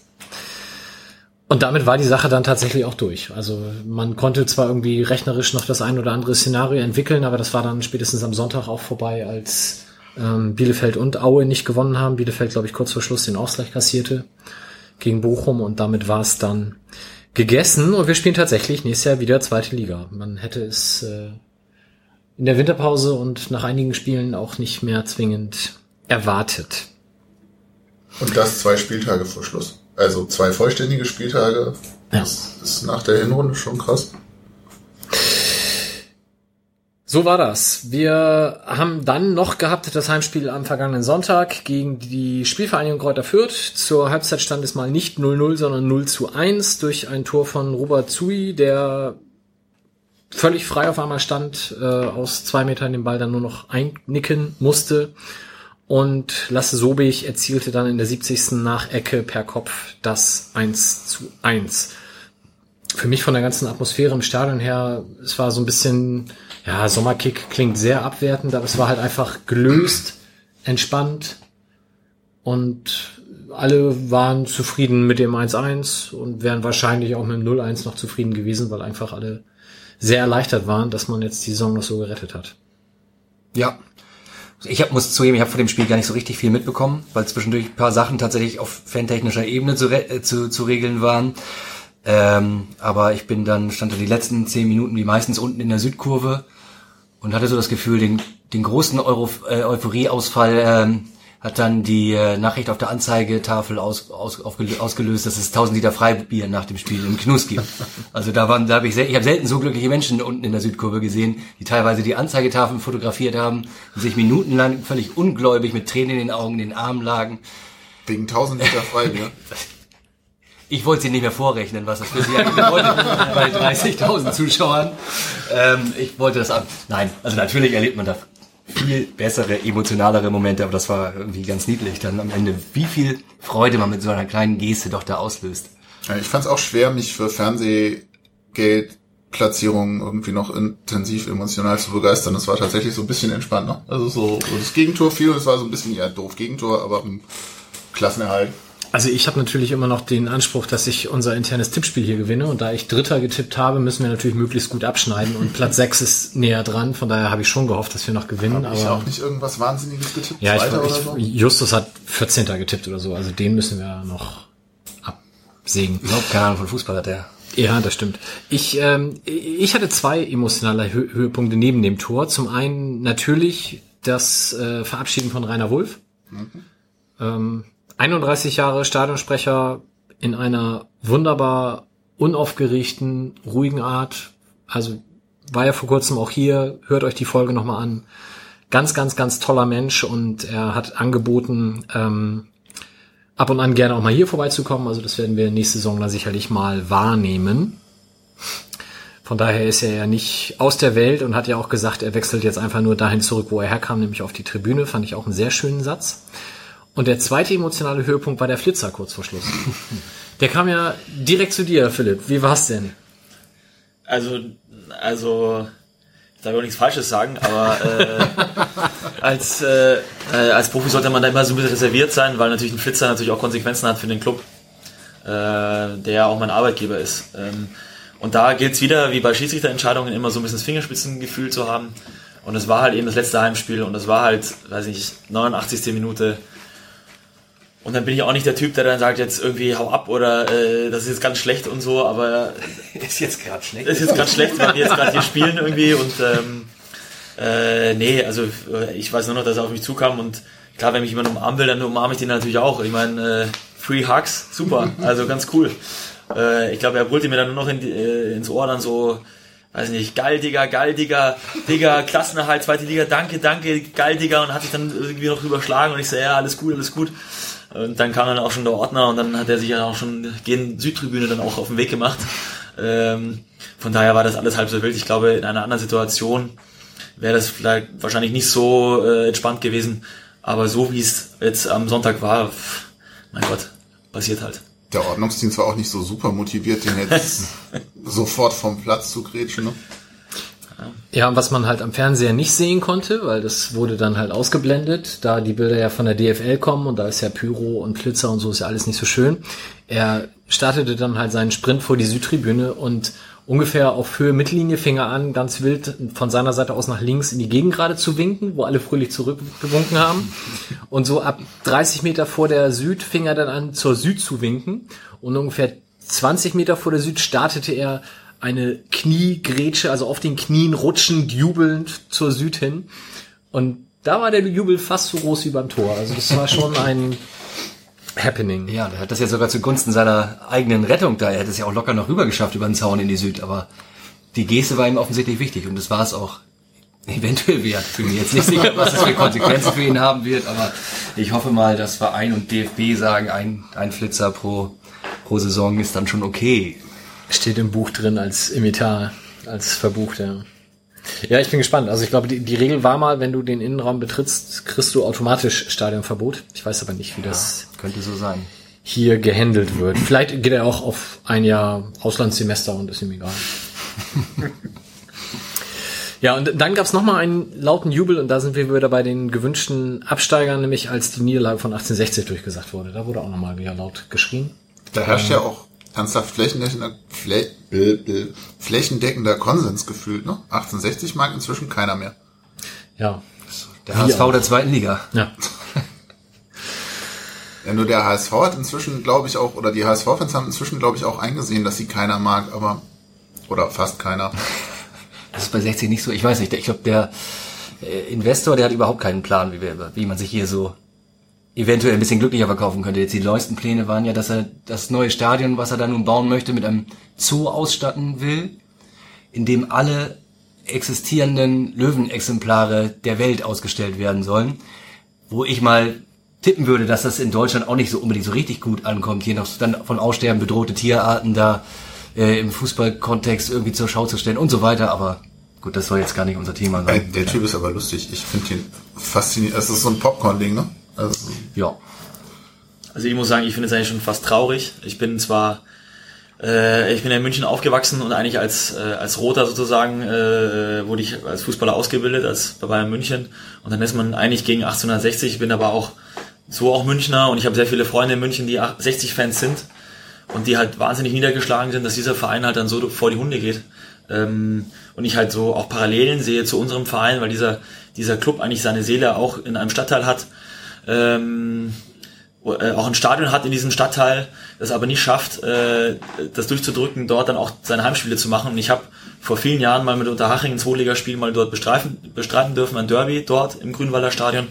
Das war eine ganz andere Atmosphäre als dann in der Allianz Arena, in der, wo nur 20.000 oder 25.000 Leute sind, äh, Depre Depressivfußball irgendwie sich dann anzugucken sozusagen. Ähm, Also es ist, schon, es ist schon wirklich schade, auch wenn ich gänzliche Sympathien ja eigentlich dann eher für die Roten habe, aber ich kenne halt sehr viele Freunde, die 60-Fans sind und halt wirklich auch richtig Fußballfans sind und diese Tradition die dieser Verein halt auch einfach hat, dann auch dann so die Hunde geht und ich glaube, das ist dann auch eine ganz große Warnung an alle, die äh, überlegen, sich Investoren ins, äh, Investoren ins Boot zu holen, was dann so alles passieren kann und ähm, das könnte eine diese, diese Krankheit könnte äh, den Verein noch lange begleiten, was absolut schade ist. Hast du denn da auch mal mit Leuten gesprochen und gesagt, so ein, so ein Abstieg in die Drittliga könnte vielleicht auch helfen? Oder? Es gibt dort äh, Stimmen, die das so behaupten, klar, weil dann äh, die Vereinsstruktur ein bisschen anders wäre dann in der, in der dritten Liga und dann der Investor sich zurückzieht, aber der Investor hat auch schon äh, ist deutlich gemacht in den Medien dort vor Ort, dass selbst wenn der Verein absteigt, er äh, 60 nicht mal aus der Hand gibt, weil er so ein, äh, ein großer Teil der Löwenfamilie ist und ähm, 60 dann nie wieder loslassen wird. Für manche war das dann eher als eine Drohung, als dass es dann irgendwie eine Hoffnung war. Äh, von daher absolut schade. Ich habe mich dann oder ich musste mich dann auch nach dem Spiel irgendwie dazu äußern, auch äh, wegen den Vorfällen, die wir dort beim Auswärtsspiel hatten. Das wurde mir dann auch irgendwie äh, in den Medien dort dann auch anders in den Mund gelegt, wie es eigentlich gemeint war. Ich hatte dann auch sehr viele, ja, einen Shitstorm dann erleben dürfen von, von äh, Fans sozusagen, die das gar nicht verstehen können, weil äh, dieser Mensch, äh, dieser Investor sozusagen nur den Heiland gebracht hat und so weiter und so fort. Äh, ich kenne zum Glück aber die Hintergründe, welche Menschen dann wie politisch dann in diesem Verein verbandelt sind und es ist einfach super traurig und äh, von daher äh, nochmal dreimal Volksklopfen, dass ich bei einem Verein bin, der da anders geführt wird und ähm, deswegen stehe ich auch zu meiner Aussage. Äh, ich glaube, wir machen in äh, Hamburg oder beim FC St. Pauli mehr richtig, als das es beim TSV 1860 der Fall ist. Ja, da können wir uns bestimmt alle drauf einigen. Dann machen wir vielleicht die Klammer ums Sportliche. Ähm, es geht jetzt am Sonntag noch zum VfL Bochum. Ich glaube, in der Fanszene ein sehr geschätztes Spiel, weil Bochum als Stadion immer noch unfassbar beliebt ist. Jetzt mit dem Sonderzug äh, großes Happening. Es fahren, also es sind 4.400 Karten für den Gästeblock verkauft. Auch das erweiterte Kontingent ist ausverkauft. Wie viele Leute passen in den Sonderzug? Es werden ungefähr knapp 900 Personen an Bord sein. Wir machen auch mal wieder eine lustige Mottofahrt. Das Motto diesmal für alle, die es nicht mitbekommen haben, hässliche Trikots bitte anziehen, passend zum VfL Bochum. Ähm, ja, wird bestimmt sehr lustig. Es gibt wieder zwei Partywagen und ähm, es gibt äh, USP machen, Hotdogs mit Fleisch, vegan, vegetarisch auf der Hin- und auf der Rückfahrt. Und ja, ich glaube, alle freuen sich auf die Fahrt. Das ist eigentlich, ist ja auch nicht nach so einer, nach so einer äh, langen, emotional anstrengenden Saison ist es, glaube ich, auch ganz schön, einfach mal lustig zusammen austrudeln zu lassen und einfach den Tag zu genießen und dann trotzdem noch die drei Punkte zu holen. Ja. Hörerfragen machen wir gleich noch ausführlich, aber eine habe ich gerade konkret zum Sonderzug, nämlich von Frau Velo mit V. Fährst du, Philipp, am Sonntag auch im Sonderzug zurück? Äh, das ist bei uns äh, nicht möglich, weil wir an dem Sonntagabend noch, wenn wir zurück in Hamburg sind, äh, noch ein Meeting haben mit allen Spielern, Funktionären, Funktionsteam. Da geht es dann auch um die, in Anführungszeichen, Urlaubsgestaltung. Also wir werden ja, es ist zwar, bei uns heißt es ja Sommerpause, wir haben ja nicht wirklich Urlaub, weil wir natürlich dann auch Trainingspläne mitbekommen und Pulsuhren, die genau aufnehmen, wann ich wie wie viel gelaufen bin und mit welcher mit welcher Herzfrequenz. Und äh, da wir ein neues System auch bekommen, äh, wird das auch alles erklärt und die Trainingspläne erklärt. Äh, Spieler werden verabschiedet, also das ist nochmal so ein, so ein, ja, um die Saison nochmal abzuschließen und da müssen auch alle anwesend sein und auch alle nüchtern sein sozusagen. Ähm, von daher werden alle mit dem Bus, mit dem Mannschaftsbus auch wieder zurückfahren. Das heißt, ihr habt dann ab Montag schon Sommerpause? Ja, hat damit zu tun, äh, da wir, äh, da die WM 2018 relativ oder reinfällt, muss die Saison ein bisschen früher anfangen. Das heißt, äh, das erste Spiel schon früher, das heißt, die Vorbereitung beginnt früher, das heißt, dass der Urlaub kürzer ist. Äh, und deshalb äh, wird die Sommerpause auch relativ kurz für uns sein. Und dann ist auch am ersten Tag direkt ähm, für uns der erste Sommerpausentag sozusagen. Ähm, ist ein bisschen schade. Ich hatte ja mit Viva Con Aqua so ein bisschen noch was vor, auch mit der Mannschaft. dass das zeitlich natürlich jetzt nicht geht, weil natürlich dann auch dann die paar Tage, die wir dann auch frei haben, dann auch genutzt werden. Das ist völlig verständlich. Aber das ist der Grund, warum dann auch alles so knapp gehalten wird dass die Jungs dann auch ab Montag dann ähm, in die Heimat fahren können. Gut, das ist auch sehr schade, weil es kam sofort auch der Vorschlag, wenn du mit zurückfährst, kannst du das gelbe Torwarttrikot der letzten Saison anziehen für den hässlichen Trikot-Contest. das wollte ich gerade einwerfen, ja. Den Plan habe ich übrigens auch. Gut. Okay, dann Klammer ums Sportliche. Ähm, wir hören jetzt einmal Wilko zu, wie er liest aus dem Übersteiger Nummer 19 und ähm, dort das heiße Eisen Mode-Fans anpackt. In welchem Zusammenhang, von wann der Artikel ist etc. erzählt er uns selbst. Viel Spaß. So, einen wunderschönen guten Abend. Es gibt eine neue Folge Willkulis aus alten Übersteigern. Und ähm, Diesmal ist es mir richtig schwer gefallen, was Gutes rauszusuchen, denn um dem Formalia Genüge zu tun, ich lese aus der Ausgabe 17. Februar 1996, das ist die Nummer 19 für eine Mark und 50. Ein Übersteiger, wo eigentlich fast alles gut drin ist, muss ich mal sagen. Es äh, geht nochmal Nachbereitung von Rostock, da ist eine gute Stellungnahme zu drin. Sepp Blatter will die Tore vergrößern, ganz großer Aufreger. Dann ist eine Sonderbeilage dabei, der Übersteiger Extrawurst der sich mit dem Skandal um Maslow auseinandersetzt und den Hass auf 1860 nochmal genau auseinander nimmt. Wildmoser und FC, also Wildmoser, die Älteren werden sich erinnern, Präsident von 1816, 1860 und äh, St. Pauli schreiben sich hin und her, das wird abgedruckt. Dann, und das wollte ich fast erst vorlesen, wo hab ich's denn? Wo hab ich's denn? Stellt der Übersteiger seine erste Internetseite vor. Und man mag es nicht glauben. Die Überschrift dieses Artikels ist tatsächlich http Doppelpunkt Doppel slash www.jura2.uni-hamburg.de slash Pauli. Und dann wird erklärt, was das Internet ist. Cyberspace, äh, elektronische Mailadresse und so. Grandioser Artikel, äh, aber leider dann vorgelesen doch etwas langweilig. Also ein Satz, der US wird nun kontinuierlich im Internet in Klammern www, Klammer zu, präsent bleiben. ja, und äh, das ist er ja auch bis heute. Ähm, ich möchte aber einen Artikel vorlesen, der auch heute noch ähm, äh, seine Berechtigung hätte. Es geht um Modefans. Der Artikel heißt Von Oje zu Fuck Off. Was hatte ich mir doch für Gedanken zu Beginn dieser Saison gemacht? Von Kommerzialisierungsängsten und vom Verkauf der Identität war da die Rede, alles zusammengefasst in den Worten Oh je, erste Liga. Ein halbes Jahr ist seitdem vergangen und was ist geblieben? What the fuck ist Kommerz und wer spricht hier noch von Identität? Viel Schlimmeres ist geschehen und obwohl es sich seit Jahren andeutete und eigentlich keinen mehr überraschen dürfte, es trifft einen bei jedem Spiel wie ein Keulenschlag. Wovon mag er jetzt wohl sprechen? Nun denn, lasst mich noch ein wenig herumfloskulieren, bevor ich mich richtig auskotze. Alte Zeiten sind schön, und sie lassen sich in nostalgischen Momenten auch wunderbar aufwärmen, mehr aber auch nicht. Dass am Millantor längst nicht mehr alles so ist, wie es mal war, das wissen hoffentlich die meisten von euch und denen, die es nicht wissen, sei es hier mitgeteilt. Dass die erste Liga ihr Schärflein dazu beitragen würde, in dem Punkte waren meine Befürchtungen wohl durchaus richtig, oder glaubte irgendjemand, dass ein Mensch wie Uli Maslow in der tiefen, aber doch sehr amüsanten Stumpfsinnigkeit der zweiten Liga noch Trainer wäre bei diesem Verein, oder dass er gar noch bejubelt würde? Quo vadis, Fans des FC St. Pauli? Ich betone das Wort Fans, denn um den Verein mache ich mir geringere Sorgen. Vielmehr macht mir das Wort Fans zu schaffen, denn ich frage mich, wie viele von den im Stadion Anwesenden diesen Begriff wohl mit Leben erfüllen. Vor einigen Wochen noch hätten Schimpf und Schande sich ihren Weg über die Tastatur gebahnt, wäre fast niemand mit heiler Haut dem Schwall meiner Worte entgangen.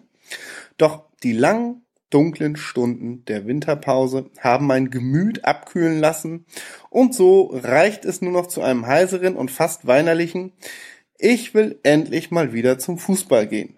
Das Stichwort ist gegeben. zum Fußball gehen. Ich weiß nicht, ob ihr alle nur älter und gesetzter geworden seid oder ob uns die Modefans einfach nur überrollt haben. Es ist mir eigentlich auch egal. Ich weiß nur, dass der Besuch am Millantor nicht nur keinen Spaß mehr macht, sondern sich zumeist zu einer sehr langweiligen Angelegenheit entwickelt hat. Dass ausgerechnet die Supporters News vom FC St. Soziologie Seminar sprechen, ist hierfür eigentlich das prägendste Moment. Vielleicht müssen wir akzeptieren, dass wir nur einen Kern von circa 12.000 Leuten im Stadion haben, die tatsächlich wegen des Vereins in das Stadion kommen. Und der Rest? Der Rest will einfach nur partizipieren an dem, was die Medien so schön zu einer Party stilisiert haben. Doch was ist denn das für eine Party? Aus einer Feier ohne Ende, aus einem Exzess bei dem die Gastgeber am nächsten Morgen das Land fluchtartig verlassen haben, scheint dann doch mehr eine Art Sektempfang geworden zu sein. Man trifft sich zu einem Plausch und einem Gläschen, sagt hier Hallo und hält dort einen Smalltalk. Ab und an bedenkt man auch den Gastgeber mit einigen Blicken oder einem lauten Zuruf, aber ansonsten herrscht halt diese nette Zwanglosigkeit eines Sonntagmorgens. Wenn da nicht diese ständigen Störungen wären. Widerliche Gestalten brüllen staccatoartig Worthülsen in den leeren Raum und dann gibt es doch tatsächlich auch noch Leute, die da mitmachen. Absurd und unter aller Würde. Wirklich. Da hilft nur eines. Eisern schweigen. Nur so kann man dieses Brüll, nur so kann man diese Brüllaffen ihrer Lächerlichkeit preisgeben und mundtot machen. Ha, siehe da, es klappt. Es sind deutlich weniger geworden, die es wagen, die traute Runde durch laute und grelle Obszönitäten zu stören. Und wenn dieses Bagalutenpack endlich weiß, worum es geht, dann werden sie vielleicht auch nicht mehr so enervierend viele Emotionen zur Schau stellen. Es ist doch Partytime und wer sich schon an einem so schönen Sonntagmorgen von einem schlecht gelaunten Gastgeber die Laune verderben lassen? Nein. Um in der Sprache des niederen Volkes zu bleiben, scheißegal, scheißegal, scheißegal. Es ist doch alles nicht so wichtig. Geht kacken. Diese Zwischenüberschrift ist eigentlich gar keine, sondern vielmehr ein Ausbruch, der an dieser Stelle kommen musste. Der Tag, an dem sich auch Intellektuelle, in Tüdelchen, sogenannte Intellektuelle sozusagen, für das runde Leder interessierten, war der Tag, als sich vieles rund um diesen Sport zum Positiven veränderte. Endlich gab es Leute, die sich ein paar mehr Gedanken machten um das, was auf und vor allem rund um das grüne Viereck passierte.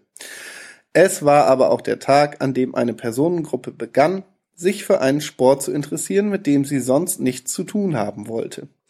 Den Banalitäten eines Kampfes um ein rundes Stück Leder oder gar der dumpfen Frivolität auf den Rängen war doch nichts abzugewinnen, wahrlich abstoßend wirkte dieser Moloch des Proletenhaften. Plötzlich aber war alles ganz anders. Der Ruf des Millantors erschallte und in Scharen stürmten sie herbei die bisher nur heimlich Interessierten, die ihre Leidenschaft im eloquenten Freundeskreis immer gut zu tarnen gewusst hatten und ebenso wie die Massen der Desinteressierten, die wie die Motten zum Lichte eilten, um, ja, um genau dieses Licht zu verdunkeln.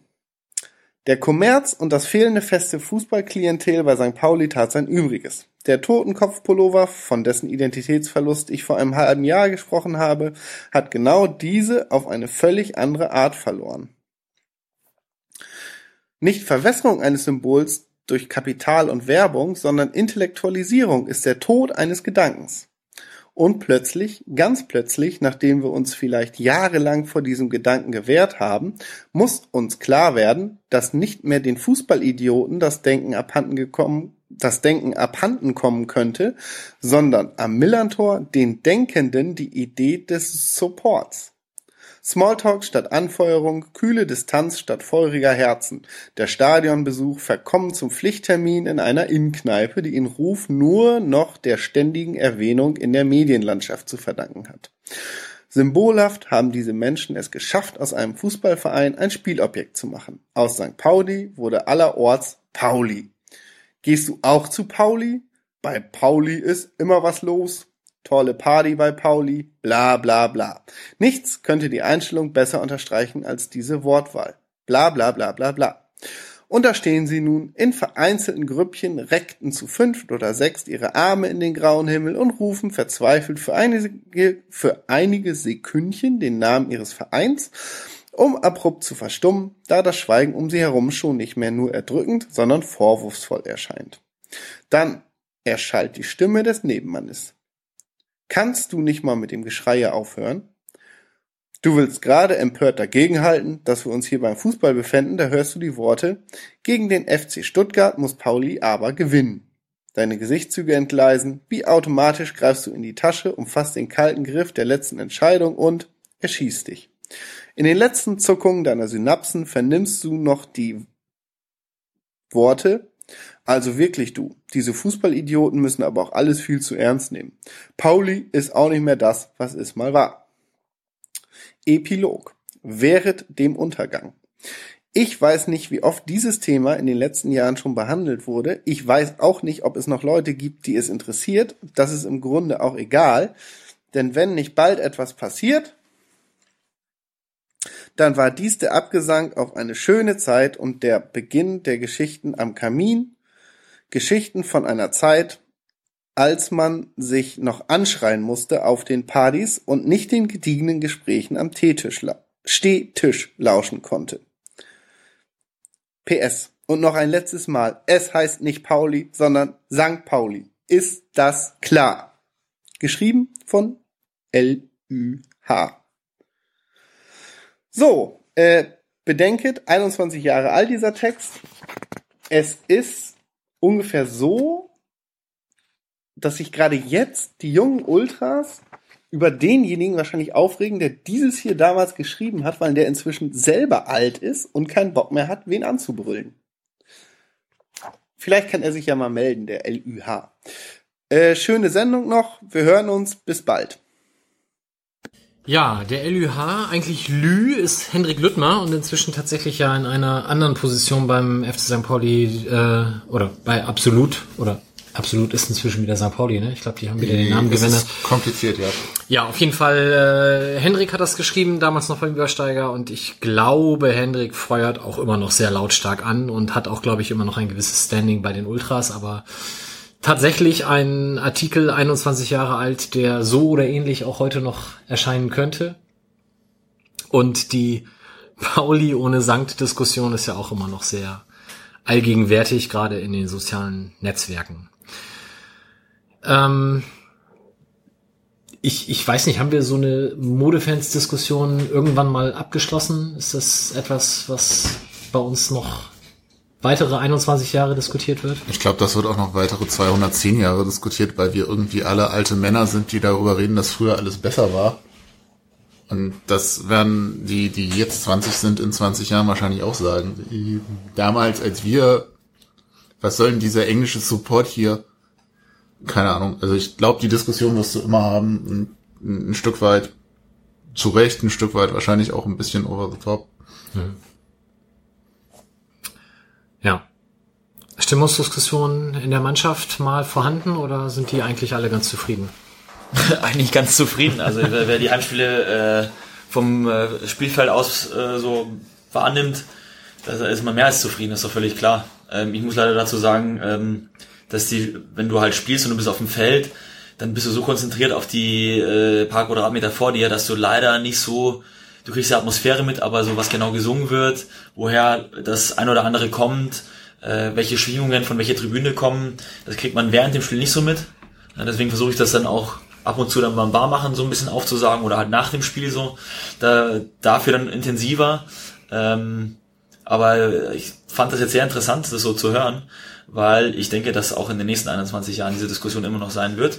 Und auch noch ganz gut ist, dass sie auch da ist, ähm, weil der Kern dieses, dieses Vereins oder dieser Fans, denke ich, und ich bin jetzt, jetzt leider noch nicht so lange da, aber ich versuche es mehr und mehr zu verstehen, dann schon so ist, dass der ein oder andere, der hier ins Stadion kommt, dann noch dazu erzogen werden muss, was hier eigentlich los ist, um was es hier eigentlich geht. Und dass es ähm, ja einen gewissen Mehrwert im Fußball hat. Und das ist das, was ich auch gerne immer so propagiere, dass nicht nur der Mehrwert als Fan hier im Stadion gegeben ist, sondern auch als Profi, der hierher kommt. Mhm. Das wird auch in Zukunft dann für mich, der jetzt schon ein paar Jahre hier ist, dann auch ähm, mit auch Aufgabe sein und äh, ich habe immer versucht, das auch immer neuen Spielern so zu vermitteln, welche Möglichkeiten, aber auch welche Pflichten man hier als Spieler vom FC St. Pauli hat.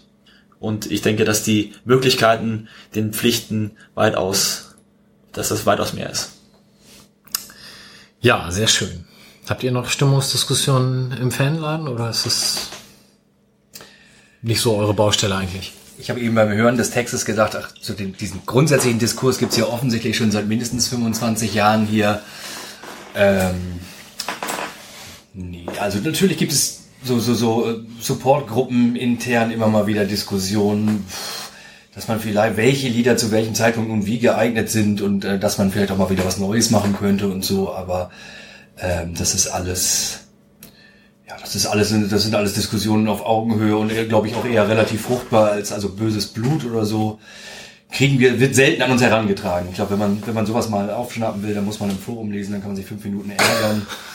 Aber nein, ansonsten findet das nicht statt. Jawohl. Gut.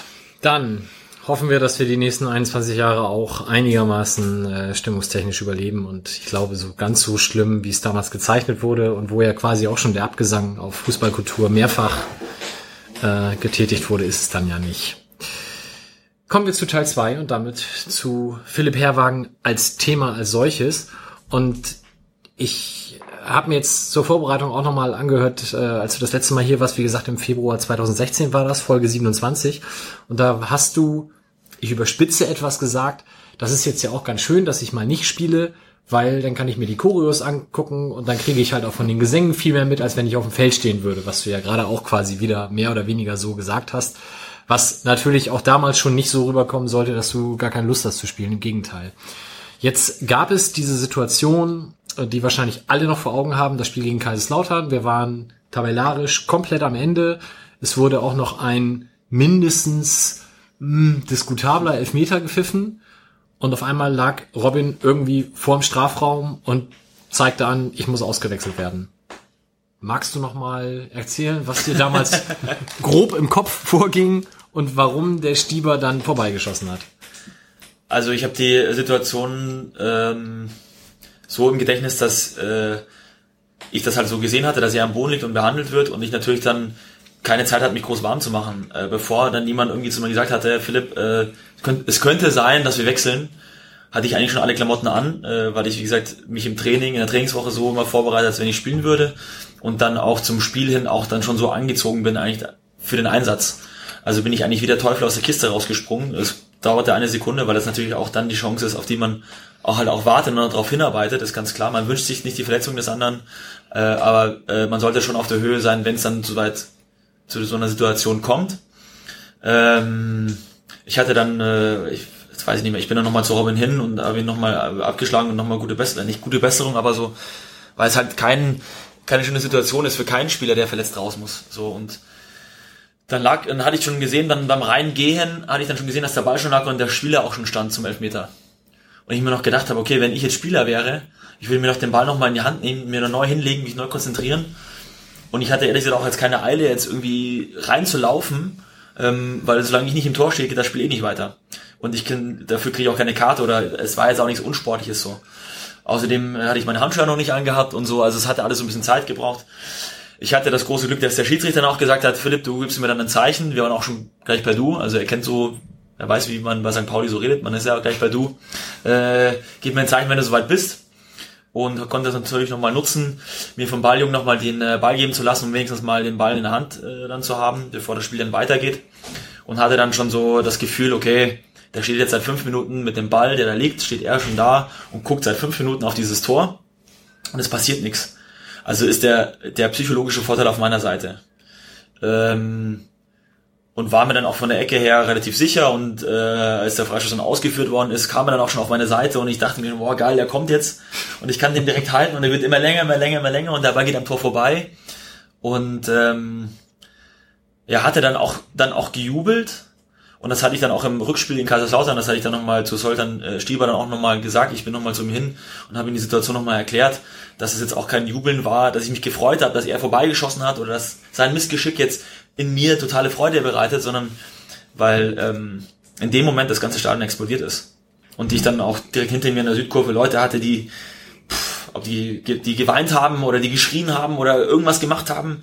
Und das nimmt dann, dann schon mit emotional. Und war für mich halt dann auch das Einstieg, der Einstieg in das Spiel, mich emotional auch in dieses Spiel mit rein zu versetzen. So. Und ähm, deshalb habe ich dann eigentlich eher mit den Fans gejubelt, dass wir die Situation so überstanden haben, als dass es dann irgendwie ein Jubeln gegenüber den Gegenspieler war. Also ähm, das hatte ich dann nochmal versucht dann auch gegenüber ihm oder dem Spieler dann auch äh, auszuräumen, dass da nichts hängen bleibt.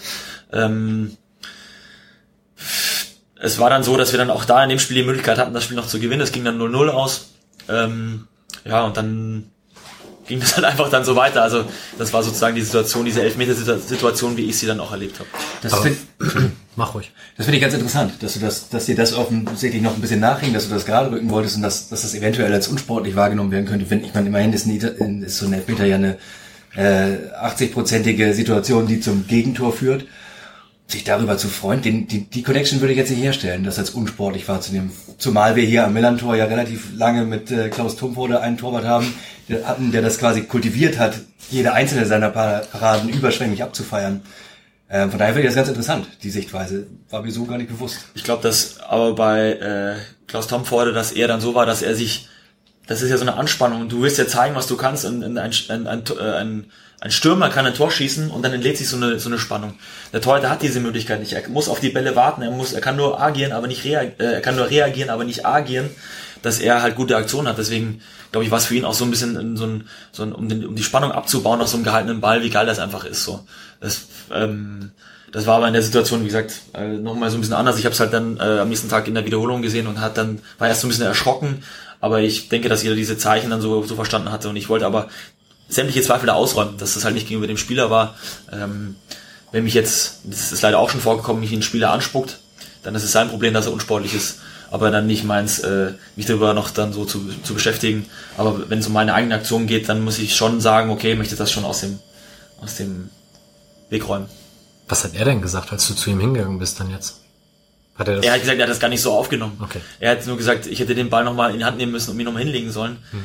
Ich habe natürlich jetzt keine Tipps gegeben, weil es könnte sein, dass die Situation nochmal irgendwie äh, nochmal kommt. Äh, aber das war das, was ich mir auch gedacht hatte. Also wie kann ein Spieler sich den Ball hinlegen? Fünf Minuten warten, das Stadion ist am Toben. Äh, äh, also da hätte ich vielleicht den Ball in die Hand genommen, gewartet, bis der Torwart da drin steht. So hätte es vielleicht ich gemacht, wenn ich Schütze wäre. Gewartet, bis der Torwart steht, den Ball hingelegt, zwei, drei Schritte zurück und hätte ihn dann halt aufs Tor geschossen. Aber war ja auch vom Spiel her dann so der Wendepunkt, ne? Und wie das erste 0 zu 0 in der Saison, glaube ich. Ja. Also ich habe in dem Bericht, das weiß ich noch, damals nach dem Spiel geschrieben, das war jetzt der Klick-Moment. Und wir haben, glaube ich, da auch eine Frage. Ich suche sie gerade schon. Sekunde. Darf ich eine Zwischenfrage stellen? Gerne. Bei dem Elfmeter, bei der Elfmetersituation hast du ja eben gesagt, du warst ja relativ sicher, in welche Ecke er schießt. Hattest du, hast du Informationen über Schützen oder guckst du auf den Anlauf oder wie machst du das? Äh, das ist auch wieder, das ist auch wieder Berufserfahrung so ein bisschen. Das wäre jetzt nur wieder, wenn ich jetzt das wieder erzählen würde, dann äh, wäre das nicht so gut für meine sportliche Zukunft wahrscheinlich. Ich kann nur eine Geschichte erzählen. Ich hatte mal mit Unterhaching ein Viertelfinale im DFB-Pokal, äh, Schneefall gegen äh, Leverkusen. Das kam dann zum Elfmeterschießen. Äh, unser fünfter Schütze hat dann verschossen und der fünfte Schütze äh, von Leverkusen war Hans-Jörg Butt. Und ich hatte dann äh, auch vor diesem Spiel alle Schützen im Kopf, wer wo, wie, wann hingeschossen hat. Es war bei jedem Schützen irgendwie anders. Und bei Hans-Jörg Wirth war es halt damals so, dass er ja das so ein bisschen anders gehandelt hatte. Da erzähle ich jetzt auch wieder zu viel, weil ich mir nach diesem Spiel mich mit ihm lange unterhalten hatte und wir so über Psychologie im Elfmeterschießen so ein bisschen geredet hatten. Und das war so für mich etwas, was ich in meine sportliche Karriere so ein bisschen mitgenommen habe. Und ich glaube, das hilft mir dann auch so, die Intuition zu haben bei Elfmetern. Wo geht der Ball hin? Klar, es ist immer äh, eine leichtere Aufgabe eigentlich für den Schützen als für den Torhüter, aber es gibt trotzdem so kleine Anzeichen, wo man dann vielleicht darauf achten sollte, könnte, müsste. Weil du, willst du erst? Ich habe die Frage gefunden von Fresinho, der da fragt, waren deine Schritte vor dem verschossenen Elver von Stieber die ersten Schritte zum erfolgreichen Klassenerhalt? äh, weiß ich nicht. Also weil, weil diese Situation hätte dann unmittelbar mit mir zu tun, weil ich in dieser Situation eigentlich alleine bin in einer Elfmetersituation. Im Grunde ist es aber so, dass wir, glaube ich, alle zusammen äh, äh, die Mannschaft und die Leute drumherum das äh, gewuppt haben, diese Situation. Für mich war eine ganz andere Situation eigentlich der Knackpunkt, das war das Tor von, von Asis in, äh, in Fürth, wo er das 1-0 schießt und das war so, boah, das war bei mir der erste Moment, wo ich dann gedacht habe, okay, das werden wir jetzt, das werden wir jetzt packen. Das ist mir scheißegal, ob ich jetzt auf die Tabelle gucke, wir sind letzter. Aber was sich da für eine, für eine Spannung entladen hat, und es waren auch sehr viele Fans äh, von uns waren dort im Stadion und als es dann oder die Mannschaft dahin gelaufen ist und pff, das war schon, das war schon wirklich außergewöhnlich. Und das war für mich eigentlich der Moment, und ich habe es im Interview dann nach dem Spiel auch nochmal so verdeutlicht, weil ich dann auch gefragt worden bin, ja, gewonnen und der Fürther Trainer äh, hatte dann das so kommentiert, ja, das war eine peinliche Niederlage. Da hatte ich mir nur gedacht, okay, wenn wir mal sehen, für wen das noch so alles peinlich sein wird, gegen uns zu verlieren. Ähm, ich hatte das dann so kommentiert, dass wir äh, weiter unabhängig bleiben sollen und daran glauben sollen. Und wer diesen Glauben hat, wird auch daran getestet, dass wir äh, vielleicht auch mal Rückschläge haben werden, dann auch in der Rückrunde. Das hat die Rückrunde ja auch so gezeigt. Aber für mich war ganz eindeutig dann auch das der entscheidende Knackpunkt für mich selber. Ähm, Wenn es für den einen oder anderen auch dann der Elfmeter ist, könnte auch sein, dass es vielleicht dann das Signal war für alle, jetzt geht's aufwärts. Sebastian. Weil du es eben von Unterhaching hattest, verfolgst du das noch so am Rande? Was in Unterhaching passiert? Ja. Ja, schon noch. Also ich hatte jetzt die kommen jetzt ja auch in die Relegation. Ich hatte dann auch Kontakt mit den, äh, mit den Leuten, die dort arbeiten. Es sind ja leider nicht mehr viele so. Äh, wir, äh, es wurde dann auch ein, oder es wird ein, ich weiß nicht, ob man das schon verraten darf, ein Motivationsvideo für die Mannschaft dann äh, auch zusammengeschnitten. Und ich durfte dann mit, als alter Hachinger sozusagen da auch mit äh, ein Video senden. Äh, das haben wir dann hier auch im Stadion dann gemacht und so. Und ähm, um den Hachingern nochmal so ein bisschen Rückenwind zu geben oder vielleicht nochmal so als Motivation ähm, zusammen mit vielen ehemaligen Spielern und, und Begleitern dieses Vereins. Ja, schönen Gruß an Stefan Seitz an der Stelle. Von dem kam die Frage, genau. Ähm, Gegen Eversberg spielen die, ne? Genau. Ja. Glaubst du, sie packen's? Ich bin davon felsenfest überzeugt. Obwohl man sagen muss, dass das natürlich mit der Saison, die sind ja relativ schnell Erster geworden und mit Abstand auch dann Meister oder die, das läuft ja noch das Ganze, da die Spannung dann zu halten, weil dann kommt nämlich ein Gegner, der dann wirklich auch ebenbürtig ist. Das wird eng, aber ich bin davon überzeugt, dass, äh, dass sie es packen. Ja, wir haben ja noch das äh, zweite Relegationsspiel von dreien Meppen gegen Mannheim, was für uns tatsächlich noch relevant sein kann, weil wenn Meppen nicht aufsteigt und Werder 2 absteigt, dann würde der 15. der Regionalliga Nord absteigen und das könnte halt je nach Ausgang am Samstag auch noch unsere U23 sein. Dementsprechend, wer Samstag noch nichts vorhat, man kann gut nach Hildesheim fahren und die dort unterstützen. Ich habe noch eine Frage von einem 1860-Fan, aber das hat mit der Frage nichts zu tun, von Jasper. Schöne Grüße. Gibt es wirklich Torhüter, die Elver Spezialisten sind oder ist das reines Glück? Da hast du jetzt ja einiges schon gesagt und du willst ja auch nicht zu viele Details verraten, aber glaubst du, äh, man kann da als Torhüter tendenziell eher was für tun oder ist das Talent oder ist es wirklich Glück? Ich glaube, das ist einerseits Talent, Intuition, Erfahrung. Das ist so ein, äh, das sind so, glaube ich, die drei Hauptsäulen bei einer Elfmetersituation. Ähm, man muss sich, glaube ich, als Torhüter immer bewusst sein, dass ein Torhüter bei einer Elfmetersituation nur gewinnen kann. Also eigentlich erwartet keiner, dass, äh, dass jemand diesen Elfmeter hält.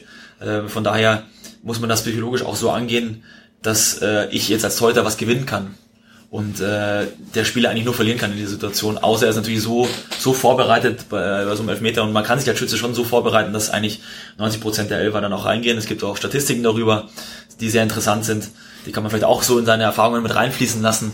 Ähm, ja, ja, es ist eine schwierige, komplexe Geschichte, ähm, wie der Fußball eben halt auch so ist. Würdest du selber mal einen Elfmeter schießen im Spiel?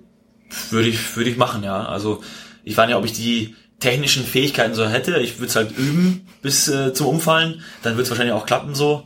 Ähm, aber äh, die Situation würde mich schon reizen, ja, als, als Schütze auch mal das dann zu machen. Sven, als Torwart. Elfmeter lieber geschossen oder lieber gehalten?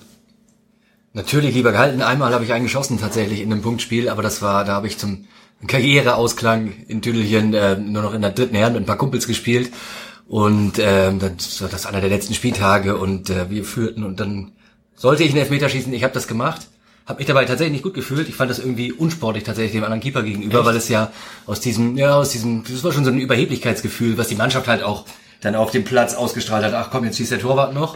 Ah, okay. Der war dann auch drin und als ich dann zurückgelaufen bin, haben alle But, But, But gerufen, habe ich gesagt, scheiße, sowas machst du nie wieder. Okay, also ich, ich habe seit der A-Jugend tatsächlich bei uns auch die Elfmeter geschossen als Torwart. Und das eigentlich auch mal A sehr gerne und B zum Glück immer sehr erfolgreich. Von daher. Aber also gut, das, das war aber auch bei jedem Spielstand. Also egal, ob wir mit einem Tor geführt oder zurückgelegen haben. Deswegen war das jetzt nicht, also in meiner Wahrnehmung nicht überheblich, wie das beim anderen ankam, weiß ich natürlich nicht. Ja klar, der beste Schütze sollte antreten. Aber But, But, But hat keiner geholt wahrscheinlich. Sonst hättest du es dir wahrscheinlich auch überlegt, oder? Nee, nee, nee. Also es war ja Werder zweite A und, und Oberneuland zweite Herren und dann hier St. Pauli vier.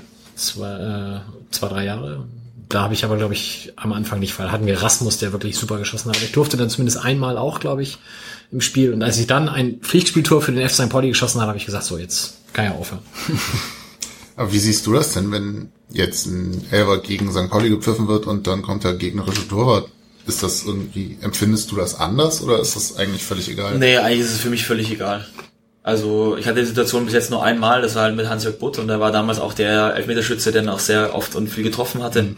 Ähm, aber ich glaube, ich würde es jetzt keinem übel nehmen, wenn es Torhüter nach vorne kommt und weil wenn sich die Mannschaft sicher ist, dass er schießen kann, dann muss er eine bestimmte Qualität ja haben, mhm. äh, dass er schießt. Ja. Außerdem eine gute Kontermöglichkeit, wenn ja. man hält.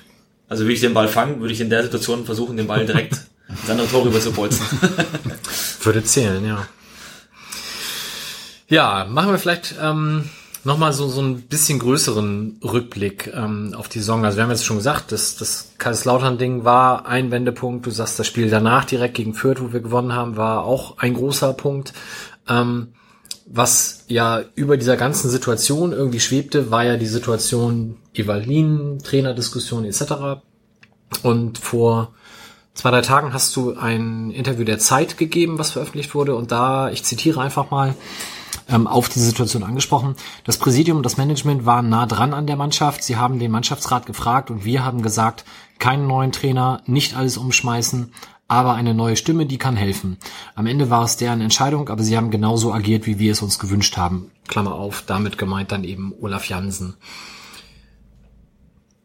Wie transparent hat denn das Präsidium oder Sportchef, wie auch immer, euch da auch als Mannschaftsrat einbezogen? Ist das eine Sache, wo man wirklich diskutiert miteinander oder haben die euch gefragt, die Antwort entgegengenommen und gesagt, okay, wir erklären das dann? Äh, nee, es ging, glaube ich, eher darum, dass, äh, dass das Präsidium natürlich wissen wollte, alle Einzelheiten wissen wollte, wie bestimmte Zusammenhänge bei uns halt funktionieren und auch gemacht werden. Ähm, es war jetzt nicht gegenüber uns kein Informationsgespräch, dass man uns informiert hatte, okay, wir machen das so und so oder wir haben das und das vor, sondern es ging eher darum, äh, Expertisen zu sammeln. Und ich glaube, das ist bei so einer äh, kniffligen Entscheidung auch äh, sehr wichtig, dass man halt auch mit den Jungs redet oder mit den Leuten redet, die es auch dann auch direkt betreffen wird oder betrifft. Und deswegen äh, muss ich sagen, das fand ich sehr gut, dass man uns dann halt auch da gefragt hatte. Wir hatten auch nicht das Gefühl, dass wir jetzt das Zünglein an der Waage sind, sondern äh, eher dass wir, ähm, ja, wie ich schon gesagt hatte, versuchen, unsere Expertise da ein bisschen reinzubringen. Und äh, uns wurde auch ganz klar gesagt, also es geht nicht darum, ihr werdet auch keine, ähm, ihr werdet nicht entscheiden, ob der Trainer geht oder bleibt oder was wir jetzt machen oder welche Möglichkeiten es gibt, sondern es geht nur darum, von uns eine Sicht der Dinge irgendwie zu bekommen. Und das war's. Ist das denn übliches Vorgehen oder ist das ungewöhnlich, dass die Mannschaft damit in irgendeiner Form mit einbezogen wird oder gefragt wird?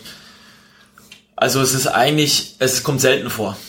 Es kommt relativ selten vor. Ich kenne Vereine, Unterhaching ist zum Beispiel auch so ein, äh, so ein Beispiel, da geht sogar um, was ich jetzt so mitbekommen habe, auch bei Transfergeschichten, wo die Mannschaft mit einbezogen wird, um einfach einen Mannschaftskern entstehen zu lassen, der halt irgendwie, äh, der dann auch geschlossen ist.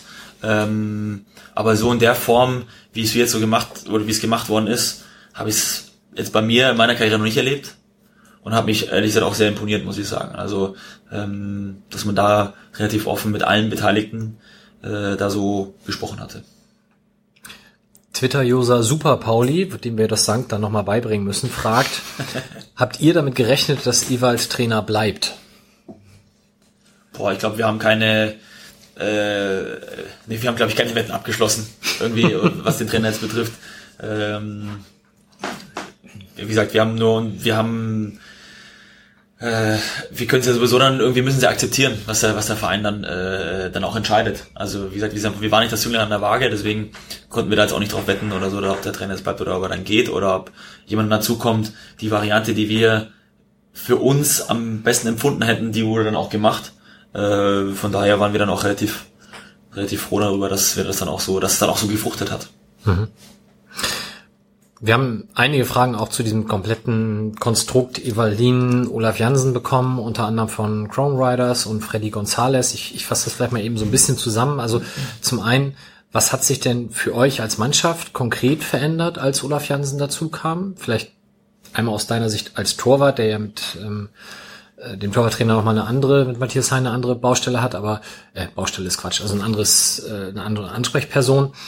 Ähm, und vielleicht auch, wenn man das so sagen kann, welchen Anteil hat denn Olaf Jansen am sportlichen Aufschwung oder was hat er konkret verändert? Äh, natürlich ist es so, wenn jemand dazukommt, hat man erstmal ein Stück weit mehr Manpower. Alles, was um die Mannschaft so äh, gemacht wird, äh, sei es im Training, sei es äh, dann im Spiel taktisch auch, nochmal eine Expertise mehr, die vielleicht von außen nochmal eine ganz andere Sichtweise, eine andere Perspektive damit reinbringt. Äh, und das, was Olaf Janssen mit reingebracht hat, war wahrscheinlich dann genau das Richtige, was uns vielleicht dann noch so gefehlt hat, um dann auch äh, erfolgreich äh, und auch dann nachhaltig äh, äh Fußball zu spielen. Ähm, ja, das war, glaube ich, das Haupt, so das, der Hauptausschlag, sage ich jetzt mal so, was äh, das dann irgendwie ausschlaggebend war für die ganze Geschichte. Inwieweit hat sich Abdaramdane jetzt äh, das Aufgabenfeld verändert? Er sitzt jetzt ja bei den Spielen, glaube ich, auf der Tribüne und kommt dann in der Halbzeit zu euch und erzählt.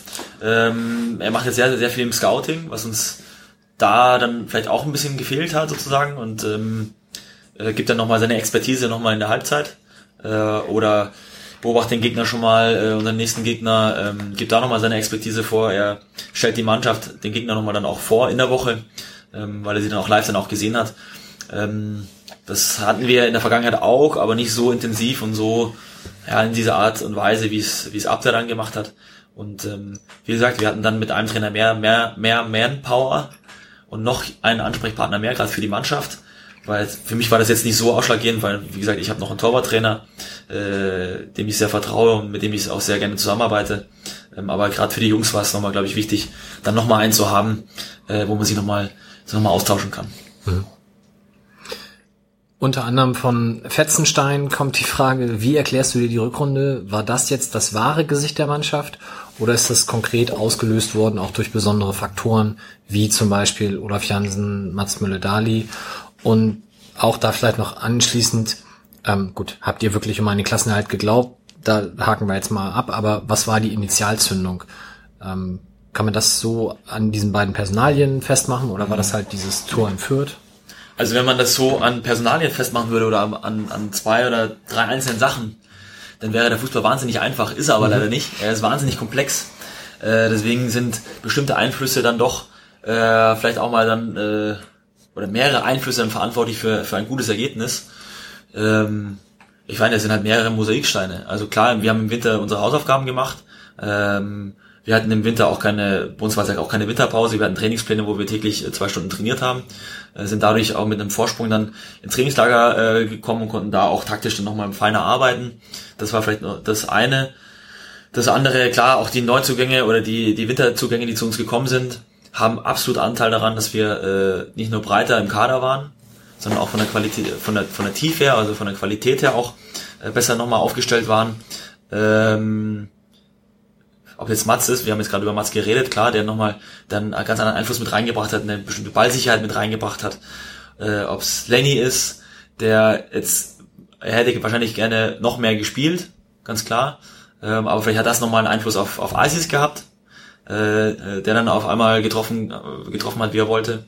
Ähm, Flumi genauso, äh, den ich als Menschen sehr, sehr schätze. Ähm, der äh, gerade zum Anfang der, der Rückrunde sehr viel Ruhe reingebracht hat bei uns, äh, auch super. Äh, ich glaube auch, dass dann Buchti davon auch profitieren konnte, weil er da auch eine sehr starke Konkurrenz hatte dann darauf und auch sich vielleicht auch ein bisschen was abschauen konnte, ich weiß es nicht. Äh, aber das sind wieder so kleine Einflussfaktoren. Äh, Olaf Jansen, der dann nochmal seine Expertise von außen reingebracht hat. Ähm, es sind halt viele, viele, das, das bringe ich immer so ganz gerne, sehr, sehr viele Mosaiksteine, die das große Musik dann, dann auch erstrahlen lassen. so Und ähm, ja, deswegen kann man jetzt nicht sagen, okay, es lag jetzt daran, dass die Hinrunde nicht so gut war und die, und es lag daran, dass die Rückrunde dann doch um mhm. 180 Grad mhm. besser war. Was ja einfach bemerkenswert ist tatsächlich in der Rückschau. Besucher. Oh. Aufgrund einer technischen Betriebsstörung möchten wir Sie bitten, das Gebäude auf dem kürzesten Weg zu verlassen. Bitte bewahren Sie Ruhe und orientieren sich an der Notausgangsschilder. Das hatten wir auch noch nie. Wahnsinn. Guckst du mal? Achtung, sehr geehrte Besucher. Aufgrund einer technischen Betriebsstörung möchten wir Sie bitten, das Gebäude auf dem kürzesten Weg zu verlassen. Bitte bewahren Sie Ruhe und orientieren sich an den Notausgangsschildern. Das wäre praktisch jetzt aus dem Fenster springen. Ich habe auch gerade überlegt, was ist jetzt der kürzeste Weg raus? Schreiend aus dem Fenster Achtung, springen. Sehr geehrte Besucher, aufgrund einer technischen Betriebsstörung möchten wir Sie bitten, das Gebäude auf dem kürzesten Weg zu verlassen. Bitte bewahren Sie Ruhe und orientieren. Lassen wir genauso drin.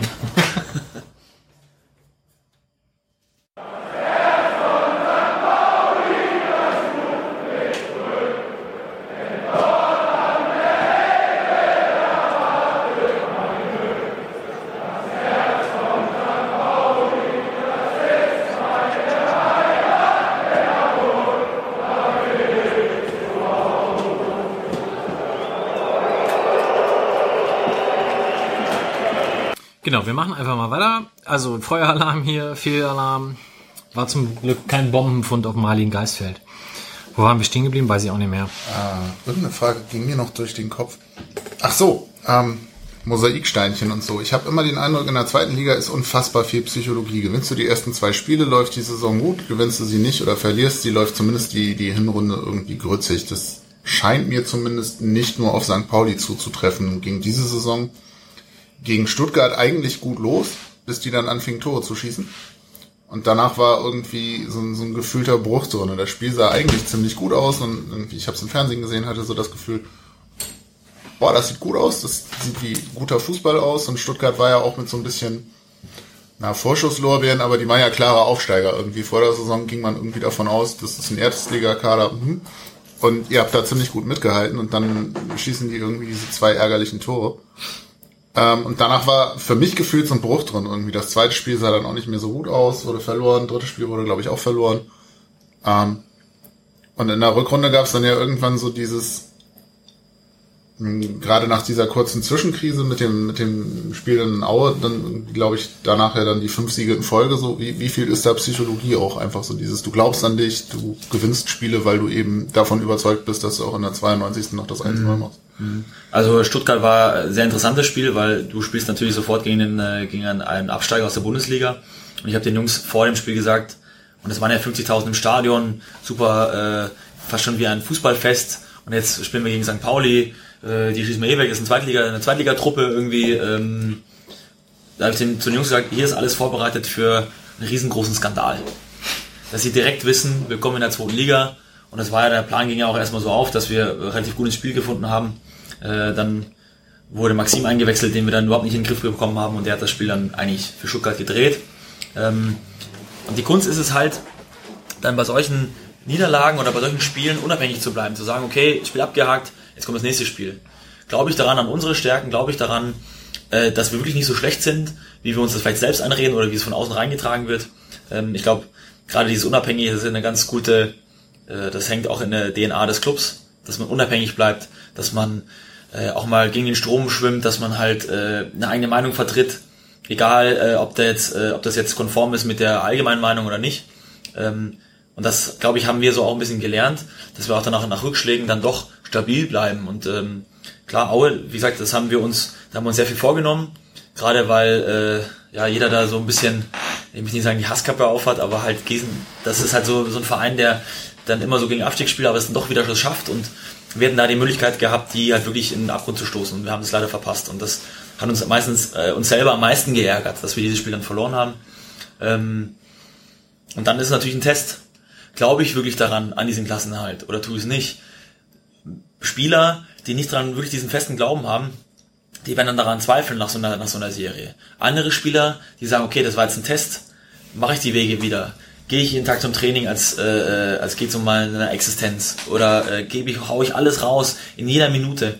Ähm, da sind dann die, die großen Tests und ähm, aus solchen Drucksituationen entstehen dann auch die größeren, die großen Spieler und die großen Karrieren, sage ich jetzt mal, auch die großen Mannschaften. Und ähm, wir sind nicht perfekt, also das hat auch das Spiel jetzt gegen Fürth äh, gezeigt. Ähm, aber wir versuchen das Großmögliche dann mal rauszuholen aus uns. Aber ist denn gerade so ein Spiel wie gegen Fürth, ist es da nicht völlig normal, dass man auch mal ein bisschen nachlässt nach so einer Rückrunde? Ja, wäre absolut menschlich, dass man natürlich nach so einer anstrengenden, äh, nach so einer anstrengenden Serie natürlich dann so ein bisschen auch, ja, dass man da so ein bisschen, dass man so ein bisschen durchschnauft so. Das Gefühl hatte ich jetzt bei mir nicht, äh, weil meine, meine persönliche Situation noch ein bisschen eine andere ist und ich diese zwei Spiele unbedingt ja, so durchziehen möchte. Äh, aber für den, für den Club und für die Mannschaft wo das große Zielklassenerhalt dann auch äh, ausgegeben wurde, äh, dann im, im Winter, war natürlich dann erstmal so ein bisschen, es ist schon Ballast sind Steine schon runtergefallen, so, oder es ist schon so was abgefallen. Ähm, ja, aber große Mannschaften spielen dann einfach weiter. Siehe Bayern München, für die geht es auch um gar nichts mehr. Und dann haben die natürlich einen Spieler drin, äh, wie jetzt Arjen Robben, da liegt man gegen Leipzig zurück, der sagt sich, schnapp mir den Ball, ich will unbedingt gewinnen, ist mir scheißegal, ob es um die goldene Ananas geht, sondern ich will das, ich will das hier durchdrücken. Und ähm, auf dem Weg sind wir, auf dem Weg sind wir, dass wir das vielleicht auch mal so hinbekommen, dass wir elf Spieler auf dem Platz haben, die sagen, okay, scheißegal, wir drücken, wir drücken das jetzt einfach so durch. Wobei ich gegen Fürth gar nicht den Eindruck hatte, dass da irgendwie so ein, so ein ja, Leistungsloch, keine Ahnung. Also es, es wirkte auf mich nicht so wie so ein Spiel, wo man vorher denkt, ja, es ist jetzt irgendwie egal, Sommerfußball. Ähm, und es war ja zwischendurch auch relativ emotional mit irgendwie Rudelbildung nach der Szene mit, mit Buchti da im, im Mittelfeld und so. Also ich, ich hatte jetzt nicht dieses, ja, letztes Saisonspiel, es geht um nichts goldener Ananas, so ein Gefühl irgendwie. Ich weiß nicht, so wie du es jetzt geschildert hast, klingt es ein bisschen anders. Mhm. Nein, ich habe, äh, ich wollte damit sagen, dass dass äh, das der Optimalfall ist. Ich wollte jetzt gerade von einem Optimalfall mhm. reden, wie es äh, sein sollte. Äh, dass wir natürlich dann, äh, klar, da gebe ich dir absolut recht. Also es war jetzt nicht so, dass wir äh, da ins Spiel sind und hatten irgendwie schon die Sonnenbrille auch für den äh, für den Sommerurlaub sozusagen, sowas auf gar keinen Fall, weil es gibt natürlich auch Punkte zu holen und äh, jeder Spieler profitiert, profitiert natürlich davon, wenn er Punkte holt. Äh, also ging es schon um, um, um einiges. Ähm, und gerade auch äh, nach der Halbzeit sind wir, haben wir da direkt drei hochkarätige Chancen gehabt. Äh, wenn es dann 3-1 steht, dann darf sich Fürth auch nicht beschweren. Also es ist halt so, äh, dass wir schon den Willen hatten, da schon was zu gewinnen. Ähm, aber es ist natürlich, wie du schon sagst, es ist, es wäre menschlich, wenn du äh, nach so einer Kraftanstrengung dann doch einmal durchschnaufst. Und ähm, ja, also ich hoffe, dass wir dann die nächsten, oder ist jetzt das nächste, das letzte Spiel in Bochum, weil es für mich sehr, sehr wichtig ist persönlich, äh, dann doch äh, erfolgreich für uns gestalten können. Das hoffen wir alle, die wir da mit 4400 Leuten in der Kurve stehen, natürlich. Aber Warum ist das für dich persönlich wichtig? Weil das eine deiner Stationen war und bist du nicht im Guten gegangen? Hör, höre ich da so also, raus? Was heißt im Guten oder im Schlechten? Also äh, sportlich lief es dann am Ende dann überhaupt nicht mehr gut für mich. Ähm, habe auch für mein Leben sehr viel dazugelernt. Ich habe auch noch sehr, sehr viele Freunde dort. Auch Leute, die dort arbeiten, Geschäftsstelle, äh, ums Team herum. Sehr, sehr viele Freunde. Ich schätze die Leute auch sehr. Äh, das Ruhrgebiet hat mich auch zu dem gemacht, was ich jetzt auch bin. Ganz klar. Also ich kam damals aus München mit einer ganz anderen, vielleicht, ja, mit einer ganz anderen Attitüde vielleicht und das, und das Ruhrgebiet hat mich da schon, schon geprägt. Also da bin ich schon echt froh drum, dass ich das mitmachen durfte. Es war aber trotzdem sportlich äh, nicht das Gelbe vom Ei, muss man sagen. Also von dafür, dass ich sechs Jahre dort war, habe ich eigentlich zu wenig gespielt und äh, viel nach der Zeit in Bochum dann doch auch ein bisschen in Loch und durfte mich dann auch in diesem Verein dann auch wieder ja, wieder aufraffen und mich dann wieder Zentimeter für Zentimeter auch wieder ins Geschehen so reinkämpfen.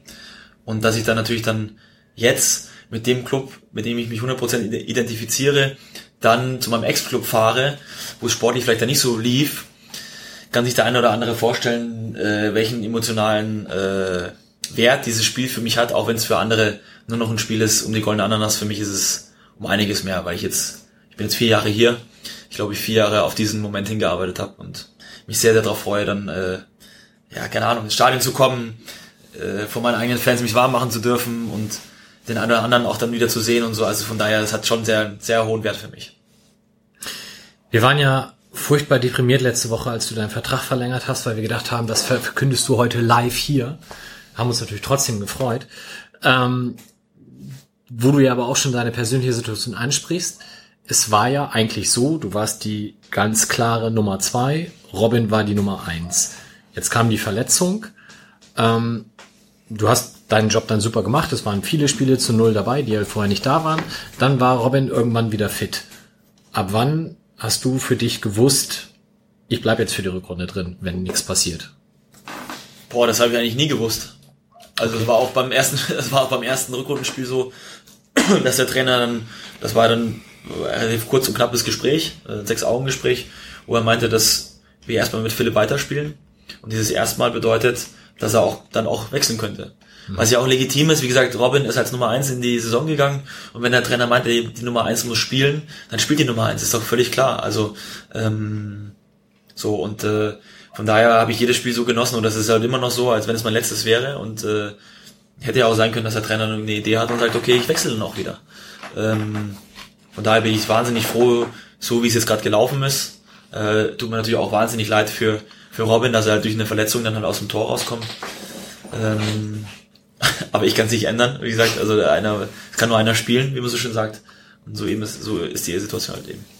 Das heißt aber, also wir wollen ja gar keine Personaliendiskussion machen, auch über Trainer und Sportdirektor werden wir hier nicht reden, aber wir gehen mal davon aus, Robin bleibt, dann wird es zur neuen Saison wieder ein offenes Rennen um die Eins. Das weiß ich nicht, das muss dann der Trainer dann entscheiden, wie das dann genauso ist. Aber äh, es wird sich für mich nichts verändern. Also es war auch so wie die letzten äh, die letzten Jahre, wo ich hier war. Ich habe mich immer so vorbereitet, egal ob ich dann U23 gespielt habe oder dann äh, für die Ligamannschaft, äh, mich immer so vorbereitet, als würde ich am Wochenende spielen.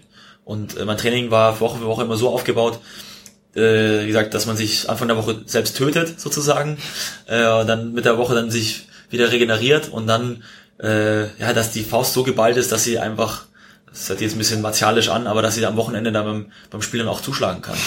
Und ähm, so habe ich mich auch immer vorbereitet. Äh, und von daher wird sich da auch jetzt für die kommende Saison für mich nichts ändern. Ähm, wenn der Trainer sagt, okay, es geht alles für null los und Robin ist eigentlich die Nummer eins, dann ist es halt eben so. Gut, aber da wird es ja wahrscheinlich vorher erstmal ein offenes Rennen mindestens geben. Aber gut, das Sollte ja auch auf allen Positionen Genau. normal so sein. Ne? Also wenn es, wenn es sportliche Gründe gibt, die eindeutig für oder gegen einen Spieler sprechen, so ist der Fußball. ist insgesamt ja eine Diskussion, die in irgendwer hatte vorhin ins Forum gucken gesagt, aber es, es wird ja immer mal wieder diskutiert, so im Sinne von, naja, und dann wird dem und dem Spieler ja ein Stammplatz angeboten bei Vertragsverhandlungen oder als Argument, wo ich von draußen immer drauf gucke und denke, ich kann mir nicht vorstellen, dass das so läuft. Gibt's sowas, dass irgendwie ein Spieler gesagt wird, wenn du kommst, spielst du auf jeden Fall? Also wenn es nicht gerade, keine Ahnung, Nationalspieler in der Zweitligamannschaft ist, so, aber selbst Äh, dann? Ähm, man kann schon mit dem Spieler so reden, dass man sagt, okay, du bist ein Spieler, ähm, der eine Säule im Team darstellt. Das kann man schon sagen. Ob das dann eine Stammplatzgarantie ist oder nicht, sei jetzt dahingestellt. Äh, aber ich glaube, vertraglich festlegen kann man nicht, dass jemand Stammspieler dann ist oder so. Aber man kann schon sagen, okay, ich würde dann schon auf dich bauen. Ähm, natürlich ist dann das Problem, wenn der Trainer dann wechselt, weil es nicht erfolgreich läuft, dann kommt der nächste Trainer und sagt, ach, diesen Spieler, den möchte ich jetzt gar nicht haben, aber er hat noch drei Jahre Vertrag. Was mache ich jetzt mit dem? Also ähm, vielleicht noch zum guten Geld. Und dann bist du vom von demjenigen, der eigentlich die Mannschaft tragen soll, bist du der Ungeliebte, der dann vom Hof, vom Hof gejagt wird.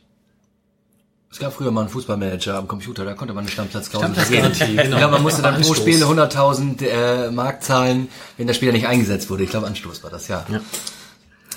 Sehr cool, das habe ich auch gespielt damals. Ja, also äh, die Frage kam natürlich auch von unter anderem Sepp 1910, wie ist das Verhältnis zu Robin Himmelmann? Also ich für mich habe Robin draußen immer bei den Toren stehen gesehen, der hat genauso gejubelt wie alle anderen auch. Also ich denke da.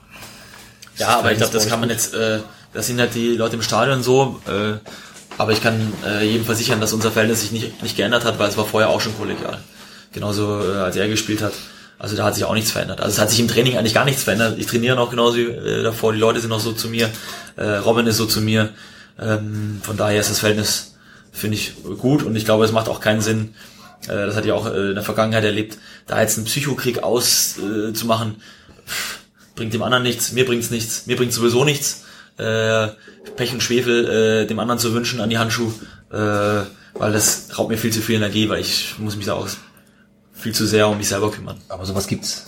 Sowas gibt's natürlich, ja. Klar, es ist, da wünscht man sich äh, alles dem, also da wünscht man dem Gegner oder dem Konkurrenten äh, ja alles, nur noch keine Gesundheit und Erfolg. Ich erinnere mich da an ein, an ein äh, Interview zurück von Anno Dunnemals, das hat Alexander Famula, glaube ich, gegeben, der die Nummer eins in Karlsruhe war, als äh, Olli Kahn dann da langsam hochkam.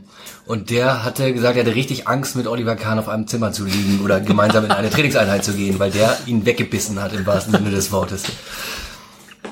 Nur ist Olli Kahn wahrscheinlich oder von außen geguckt, glaube ich, auch ein besonders spezieller Kandidat da, aber Ja, ich hätte, da hätte ich glaube ich auch keinen Bock drauf gehabt. Ich wäre so, glaube ich, vom Typ her auch nie gewesen. Ich habe eher so ein bisschen Torwart-Solidarität immer versucht zu leben, aber ich habe auch durchaus mal äh, Kollegen gehabt, die ich dann im Nachhinein nicht mehr unbedingt als gute Kollegen bezeichnen würde. Sowas gibt's, aber mein Ding wäre es nicht. Ich fürchte auch, ich würde mich von sowas beeindrucken lassen. Ich hätte da keinen Bock drauf, einfach so. ist aber auch irgendwie schade, ne? Ich meine, es ist ein Mannschaftssport am Ende und dann hast du so, klar hast du diese innermannschaftliche Konkurrenz, aber Ja, am Ende, wenn der Club gewinnt, sollten ja alle was davon haben.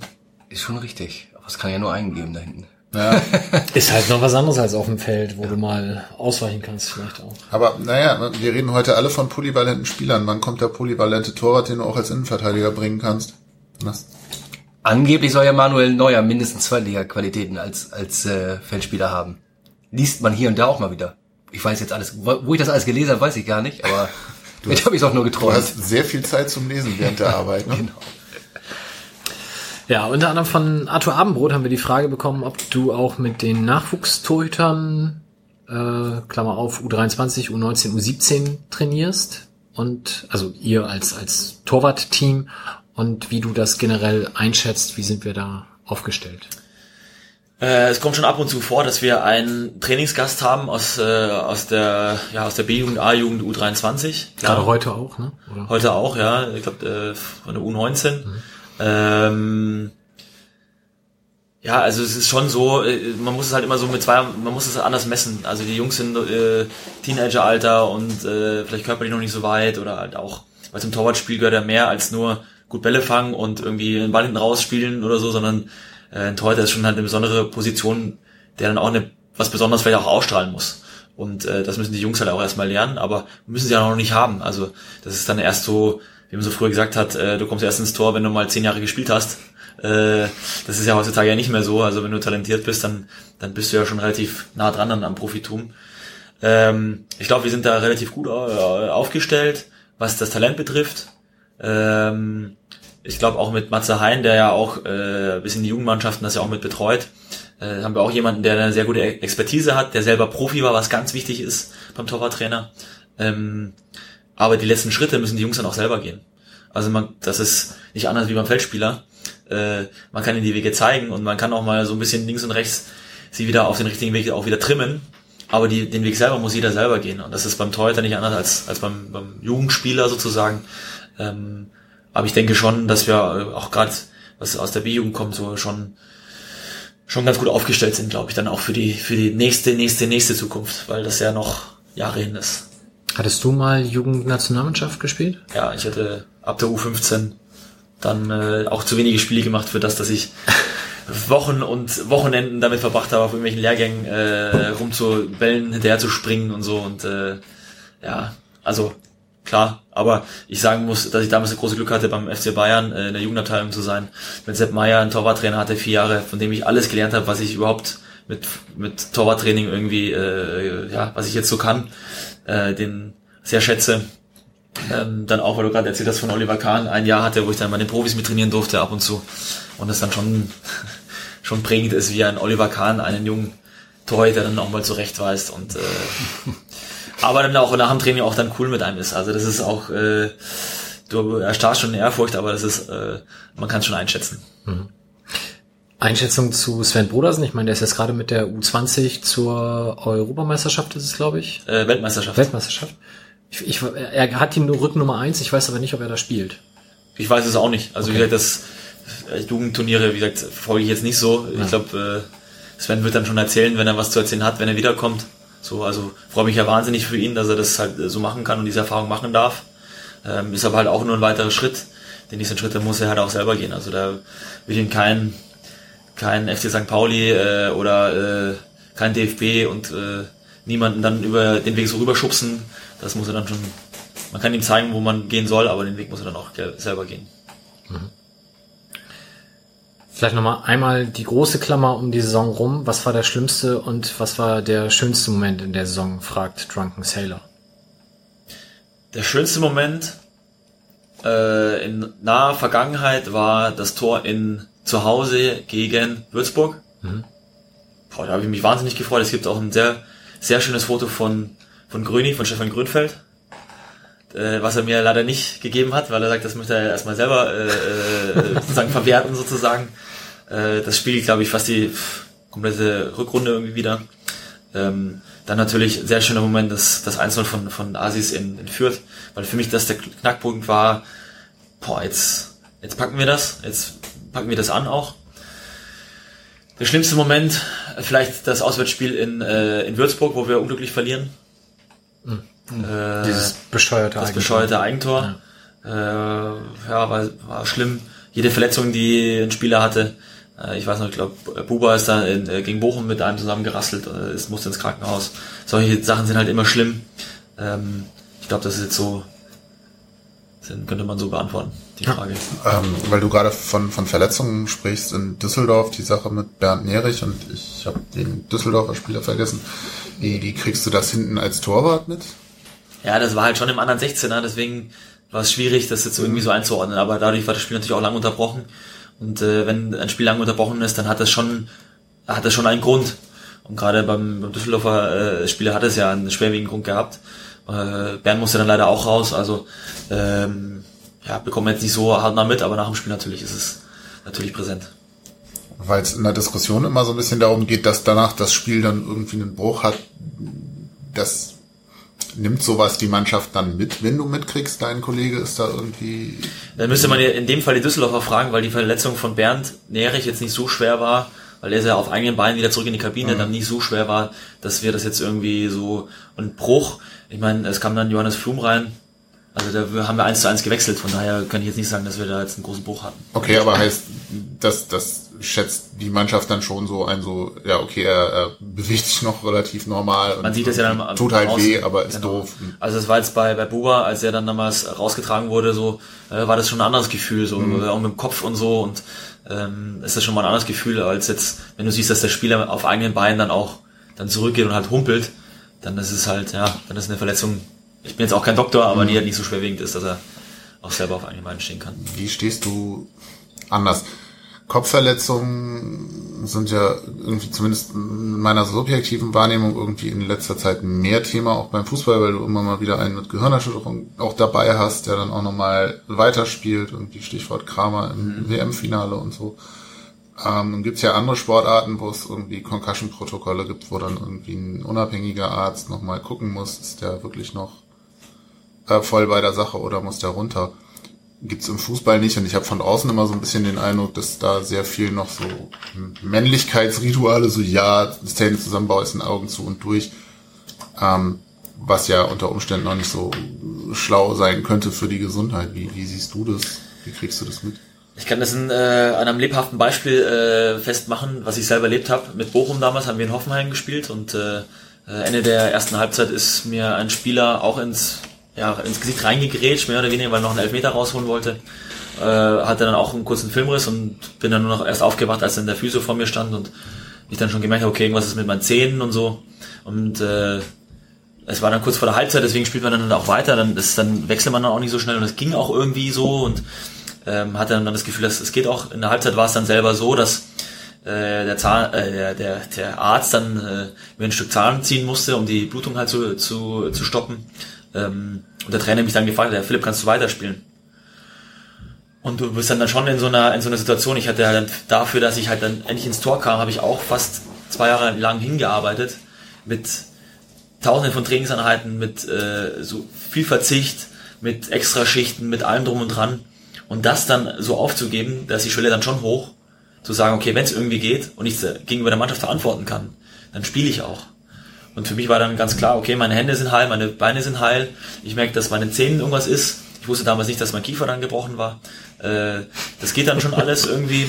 Und hab die, die hat dann noch, noch fertig gespielt, dann das zweite Spiel, äh, die zweite Halbzeit.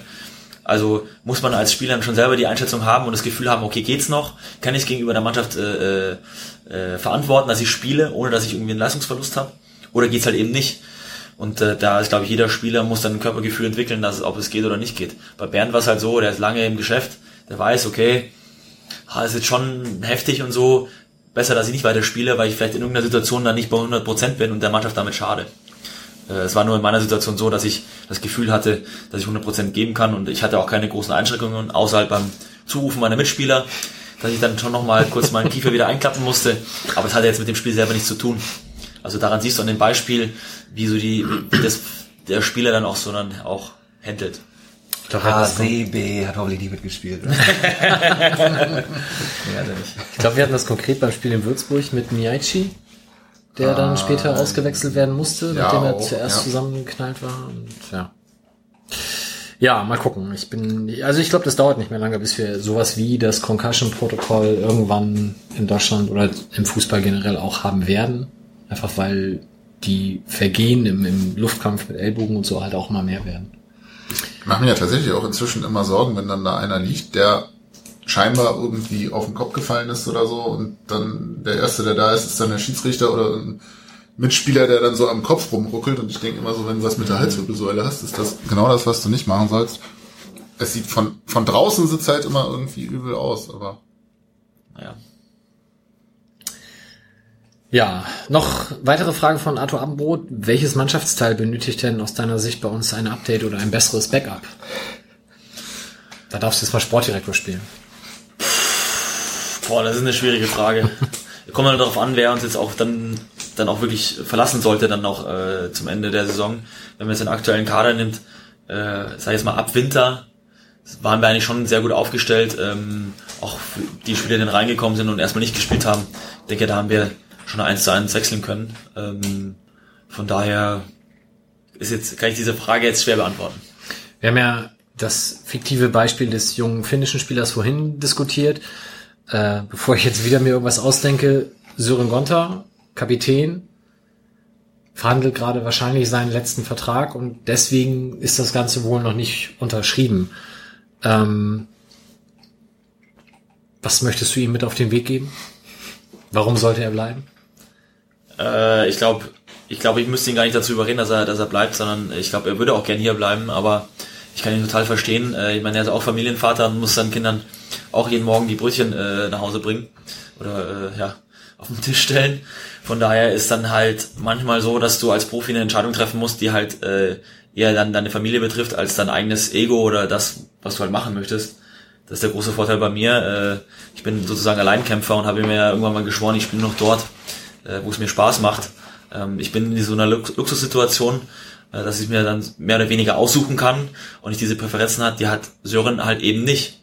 Äh, ich fände es halt total schade, wenn er uns verlassen würde, weil er nicht nur Kapitän äh, äh, und auch eine Führungsfigur ist für die, für die, für Leute außerhalb, sondern auch intern wahnsinnig viel in diese Mannschaft reingesteckt hat oder auch reinsteckt und sehr viel macht und ähm, ja, das äh, die Arbeit, die er dann nicht macht, dann halt wahrscheinlich an anderen Spielern hängen bleibt, äh, die man natürlich auch gerne macht, weil man will ja auch Erfolg haben, aber es wäre sehr, sehr schade und er würde ein, schon ein Loch äh, nicht nur am Herzen, sondern auch, glaube ich, in unserer Mannschaft reißen. Also Frage anders gestellt, wie viel Geld würdest du ihm bezahlen? Scherz. naja, nein. Wie, wie, wie sehr würde es denn die musikalische Situation in der Kabine verbessern, wenn er geht? Verbessern? Ach so, die musikalische Situation, ach so. Ja, ich, jeder kann die Musik hören, die er, die er möchte. Ich bin da, äh, ich bin da so, äh, ich habe damit, auch mit dieser Musik habe ich kein Problem. Äh, von daher, weiß ich nicht. Der eine oder andere wäre wahrscheinlich froh drum, aber äh, mir wäre wurscht. Bei unserem letzten Aufstieg haben wir David Hasselhoff ertragen müssen, dank Marius Evers. Also ich denke, da, also ich kann mit Vicky Leandros da deutlich besser leben. ja, vom Twitter-User Spanier, die Frage, wann schießt du denn endlich ein Tor? Ich weiß noch, dass wir letztes Mal auch drüber gesprochen haben und da hast du gesagt, ja, so ein Elfmeter, hm, ja, das ist aber nicht das gleiche wie, als wenn man ein Torwart genau so. ist, der aus dem Spiel heraus ein Tor schießt. Ja, ich weiß gar nicht, was dann, was dann passiert. Sollte ich mal, also wann schieße ich nicht ein Tor? Das, da müssten wir eins hin, äh, zurücklegen oder mit einem Tor hinter, dass ich dann irgendwie nach vorne gehe. Ich habe es ja zweimal versucht jetzt auch in der, in der Rückrunde. Erstmal kam der Ball nicht. Das war, glaube ich, gegen Union Berlin beim zweiten Ball ähm, meinte ich noch zu dem einen oder anderen Spieler gegen Aue, äh, pass auf, der Ball kommt auf den zweiten Pfosten und der kam auch wirklich dorthin. Ah, stimmt. Und äh, Lenny war dann noch einen Ticken schneller und hat den Ball, also der kam schon in meine Richtung, hat ihn aber dann irgendwie genommen und ich habe dann Lenny in dem Moment angeschrien, schieß ihn rein. und er schießt ihn dann drüber. Hat er sich so erschrocken? Ich weiß es nicht, keine Ahnung, aber äh, ich hatte den Ball, der kam schon so auf mich zu und ich hatte eigentlich schon ausgeholt und wollte ihn in die Maschen dreschen und ich weiß nicht, was danach passiert wäre. ähm, weil natürlich der Weg zum, zum heimischen Bock sehr, sehr weit geworden wäre und wahrscheinlich hätte ich es nicht geschafft, äh, konditionell dann mit einer 93. Minute noch bis zu den eigenen Fans zu laufen. Ich weiß, ich wäre einfach liegen, ich keine Ahnung. Also man wird es ja sehen, wenn äh, soll es mal der Fall sein, äh, was dann passiert. Vielleicht bleibe ich einfach nur so stehen und feier wie eine Mischung aus Thierry Ori und äh, Olaf Marschall oder sowas, dass ich einfach stehen bleibe und nichts tue. Wie Balotelli, Trikot ausstehen bleiben, Arme ausbreiten. Fertig. Du kannst ja nicht die Ohren geste. Du kannst es ja in Bochum machen. Wenn wir 3-0 führen, kannst du auch mit nach vorne. In der Nachspielzeit. Ja, soweit zu den, ich glaube, die sportlichen Fragen haben wir alle durch. Ah, doch, die war noch sehr sportlich und ähm, habe ich so auch noch nicht gehört. Vom User Sportkultur, Klaas Rehse, schönen Gruß an der Stelle. Gibt es aus deiner Sicht fachlich begründete Bewertungen von Torwartaktionen, in Klammer auf, also journalistisch, oder sind es stets nur dieselben Floskeln? Also ich, es wird ja äh, im, auch im Fach, in der Fachjournalie wird ja auch sehr viel mit Floskeln gearbeitet und mit Wort, äh, Satzhülsen, die dann einfach so verwendet werden.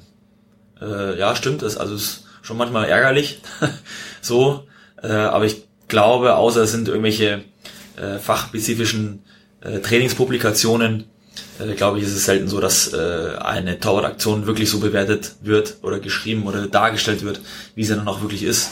Ähm, soll jetzt aber auch nicht irgendwie eine Kritik sein oder irgendwie so was Negatives sein. Ich glaube, das ist eine Frage der Perspektive, äh, weil du natürlich dann als als Beobachter das Spiel meistens von der Tribüne halt auch siehst und eine andere Perspektive zu dem Geschehen hast, als äh, wenn du jetzt selber im Tor stehst und auch dann die bestimmten Winkel oder wie der Ball kommt oder was sind die Außen Einflüsse, weil du ja bei jeder Aktion ja auch als Torhüter das gesamte äh, auch im Blick haben musst und nicht nur den Ball.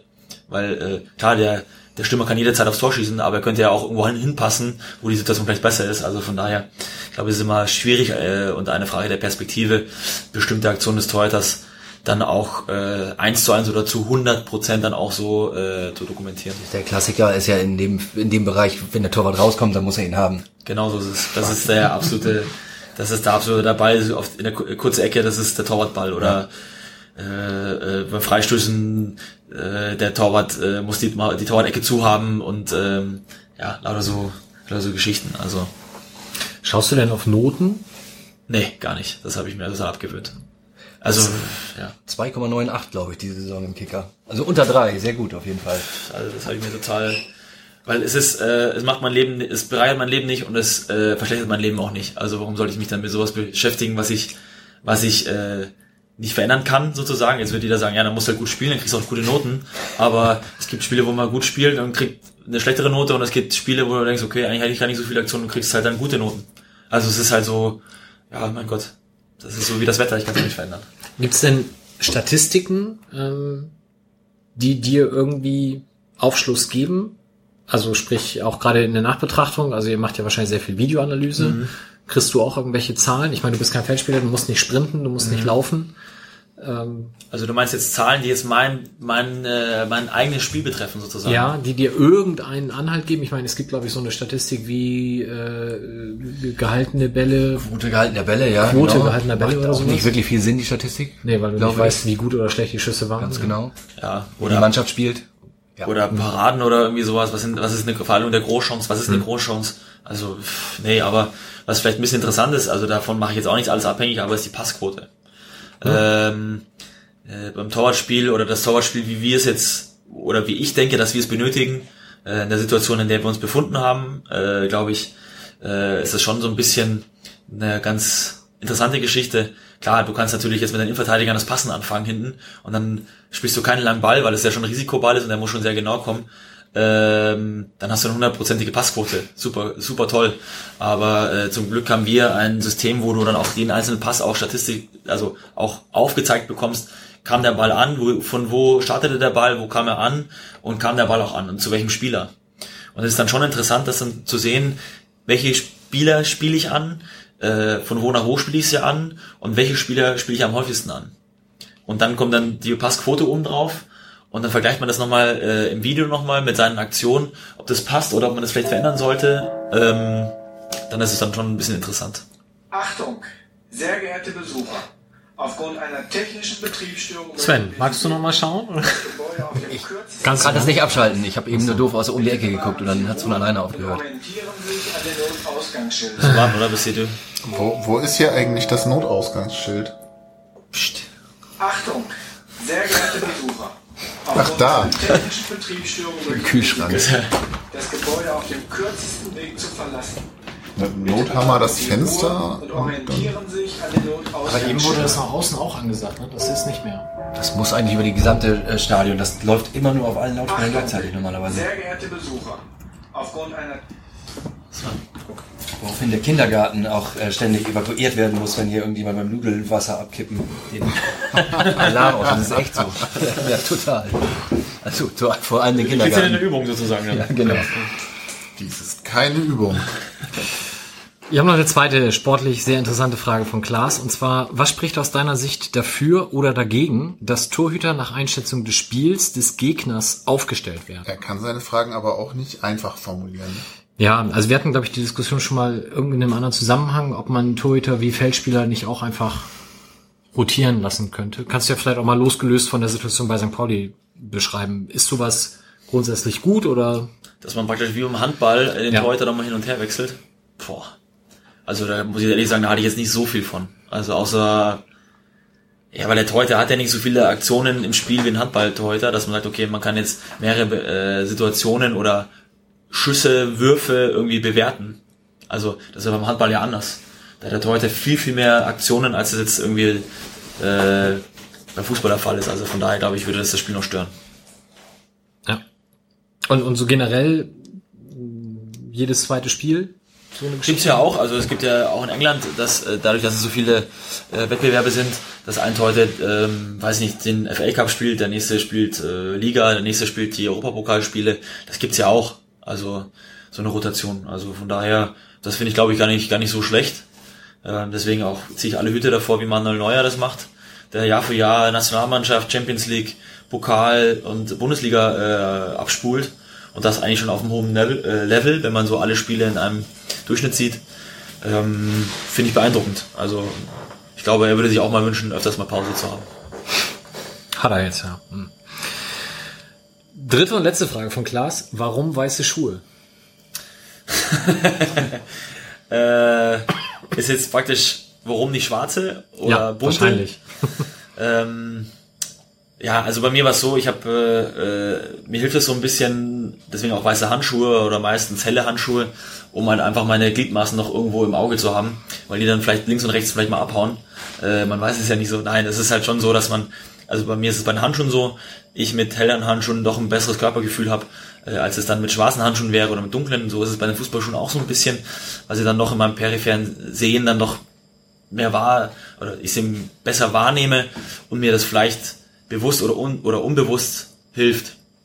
Das wird aber dann schon bei einem, bei einem, weiß ich nicht, bunten Schuh oder so, was der Teufel, äh, hört das dann auch schon wieder auf. Also wenn, dann muss es schon, müsste das dann schon hell sein. Ich habe mich so dran gewöhnt, dass ich eigentlich äh, es dann schon besser finde, mit weißen Schuhen zu spielen. Ja, finde ich spannend, weil das eine, du leitest es ja über so eine kognitive Ebene her. Mhm. Ich hätte jetzt irgendwas mit Geschmack oder gefällt dir halt erwartet, also von daher. Also wenn ein schwarzer Schuh mir dabei helfen würde, besser Fußball zu spielen, dann würde ich schwarze Schuhe anziehen. Das, äh, um die Frage mal so wieder zu beantworten. Liegst du da auch im Disput mit deinem Ausrüster im Handschuhbereich? Weil die ja eigentlich eher, auch in letzter Zeit eher bunte Handschuhe Ja, da sind wir haben. seit Jahren in wahnsinnigen Diskussionen. Das kann man sich gar nicht vorstellen. Also ich rufe da immer in Tübingen an bei Reusch, jetzt kann ich den Namen ja nochmal sagen. Auch Ulsport und äh, Adidas und Nike machen gute Handschuhe. So, äh, äh, sind wir im Disput, dass ich halt immer sage, ich hätte gern einen klassischen Handschuh, weiß und am besten noch, wie es ganz früher war, als ich angefangen habe mit dem Torwartspiel, mit dem Pfeil drauf. Reusch hat immer dieses Markenzeichen gehabt, äh, Oldschool. Äh, da sagt er na, aber ja, äh, Philipp, du bist Sponsoring-Torhüter, wir haben einen Vertrag mit dir, also trägst du auch das Design, was dir vorgegeben wird. Und der Pfeil verkauft sich nicht so gut und weiße Handschuhe irgendwie auch nicht. Da sieht man den Namen nicht so gut, deswegen musst du bunte Handschuhe anziehen. Jetzt ist es so, beim Training äh, mache ich es auch. Im Spiel ist es dann nochmal noch ein bisschen an, anders. Dann ziehe ich dann doch nochmal weiße Handschuhe oder ich wechsle nochmal, je nachdem. Ähm, ja, das ist so der, das ist so ein bisschen der Hintergrund. Also ich bin da schon, muss mich da schon orientieren, was der Ausrüster äh, auch möchte. Okay. Modisch anschließend von Norbert, aka Teddy Trier auf Twitter. Wie sieht dein Traumtorwart-Trikot aus und durftest du schon mal mitbestimmen? Äh, das schönste Torwart-Trikot, was ich, das ist ja immer Geschmackssache, äh, finde ich, war vor, war das die letzte Saison, mit, wo wir Hummel noch als Ausrüster hatten und es ein Torwart-Trikot gab, was pink, lila war. Das hat mir sehr gut gefallen, muss ich sagen. Das hatte ich sehr gerne an. Ähm, das hat mir sehr gut gefallen und äh, ja. Aber äh, in Bochum gab es mal eine Zeit, wo der Ausrüster dann wirklich auch die Torhüter mit äh, gefragt hat, habt ihr Ideen, wollt ihr irgendwie was umsetzen irgendwie? Und ich hatte dann damals, hatte Besiktas Istanbul äh, ein Champions League Trikot gehabt, was so ein Schachbrettmuster irgendwie hatte, das fand ich sehr spannend, äh, und hatte dann damals gesagt, ja, sowas in der Art wäre ganz cool, irgendwie, äh, dass man irgendwie ein Schachbrett drauf macht und so, aber es ist mittlerweile durch die Regularien ganz schwierig, weil ein Trikot muss immer einfarbig sein oder in der gleichen Farbgruppe sein, es darf nicht zu bunt sein, damit man auch beide Mannschaften unterscheiden kann, dann muss der Torhüter auch noch aussehen wie die Mitspieler, logischerweise. Anders, anders aussehen wie seine Mitspieler, wie seine Gegenspieler und auch wieder andere Torhüter, weil es könnte ja sein, dass ich im anderen 16er und so weiter. Und dann hatte man das so gelöst, dass man dieses Schachbrettmuster dann äh, als Schatten irgendwie geworfen hatte auf das Torwarttrikot. Das war damals auch noch äh, mit Toyo Football. Äh, war sehr schön. Das fand ich ganz gut. Aber wie gesagt, mein Favorite-Trikot bleibt, ist und bleibt das, das äh, pink-lilane Trikot vom letzten Jahr. Das fand ich ganz gut. Okay. Letzte Hörerfrage von Fetzenstein. Schaust du die Filme deiner Schwester? Schaut sie deine Spiele und wie ist generell euer Kontakt? Also ich habe mit meiner Schwester einen sehr, sehr guten Kontakt. Ähm, klar schaue ich die Filme, also wenn es irgendwie geht, natürlich schaue ich mir die Filme an. Äh, wenn ich es gerade mal nicht gucken kann, dann über die Mediathek oder ich kriege dann irgendwie eine DVD von meiner Mutter oder irgendwie so. Also ich schaue mir das schon sehr gerne an. Ähm, und andersrum ist es genauso. Also ich hab, bin mittlerweile ja auch zweifacher Onkel und äh, die größere Nichte ist jetzt auch schon totaler äh, FC St. Pauli-Fan und natürlich auch Fan dann äh, des Onkels sozusagen und dann werden dann natürlich auch die Spiele verfolgt und äh, sie war jetzt gegen 1860 das erste Mal im Stadion und so und äh, das war schon mal ganz gut, dass sie da schon mal einen Vorgeschmack hat in Sachen Stadion, weil für eine dreieinhalbjährige ist das jetzt natürlich nicht äh, gerade immer so gut, dann direkt, also gleich erst einmal Stadion Millantor würde ich jetzt ihr noch nicht zutrauen, aber äh, eine leere Allianz Arena, glaube ich, äh, kriegt auch eine Dreijährige hin sozusagen. Von daher war das ganz gut, sie daran mal schon daran zu gewöhnen, so ungefähr. Und äh, ich hoffe, dass dann nächste Saison dann auch das Millantor äh, dann eingeweiht wird sozusagen für sie. Das sollte doch zu schaffen sein. Ich komme noch mal einmal zurück auf das Zeitinterview. Du hast einen wunderschönen Satz gesagt, nämlich, ich habe schon in einigen Vereinen gespielt, aber mir hat es noch kein Verein so leicht gemacht, mich als Mensch wohlzufühlen. Ich glaube, das ist sowohl in der letzten Sendung als auch heute wieder rausgekommen, wie wohl du dich hier fühlst. Jetzt fängst du ja an oder planst zumindest ein Studium der Wirtschaftspsychologie. Kannst du denn damit später auch in diesem Verein weiter beschäftigt werden? ich glaube, da geht es erstmal darum, dass ich mich von Grund auf erstmal auf äh, Beine stelle, dass ich äh, nach meiner Karriere im Arbeitsmarkt wieder äh, Fuß fassen kann. Weil ich hoffe, es wird noch lange dauern, dass ich äh, diese Situation komme, aber irgendwann, mit 40, 42, keine Ahnung, wann ich aufhöre. Ist nicht mehr lustig, ne? Sehr geehrte Besucher, aufgrund einer technischen Betriebsstörung bitten, Ich denke immer, ob das noch Thorsten Vierkant himself ist. Hört sich ein bisschen so an, oder? Bitte bewahren Sie Ruhe und orientieren sich Das stimmt, an das könnte sein. Ausgangsschildern. Ja. Achtung, sehr geehrte Besucher, aufgrund einer technischen Betriebsstörung Wenn möchten ich wir mich nicht als Besucher fühle, darf ich dann hier bleiben. Bitte bewahren Sie So, Sehr schön. Also die Frage war äh, Wirtschaftspsychologie. genau. Ähm, ja, wie gesagt, also ich, äh, bei, darum geht es erstmal, dass ich äh, mich erstmal auf äh, ja, eine Basis schaffe, um dann halt, wenn ich wieder zurück in den Arbeitsmarkt komme sozusagen und nicht mehr Profispieler bin, äh, eine Möglichkeit ha äh, habe, dann im hohen Alter doch nochmal Fuß zu fassen und nicht arbeitslos zu sein. Das ist immer das Erste. Äh, ob das dann hier beim FC St. Pauli sein wird, das hat leider nicht, zu, nicht ich zu entscheiden, äh, sondern das haben andere dann zu entscheiden, dann in wie vielen Jahren auch immer. Ähm, wäre natürlich schön, weil es ein sehr interessanter Verein ist, äh, mit einem sehr interessanten Umfeld. Und ich glaube, ähm, dass ein Mitarbeiter dieses Vereins eine bestimmte Expertise mitbringen muss, um diesen Verein zu verstehen und auch dann das Richtige auch dann zu tun. Ähm, von daher wäre das vielleicht eine gute Voraussetzung, klar, natürlich.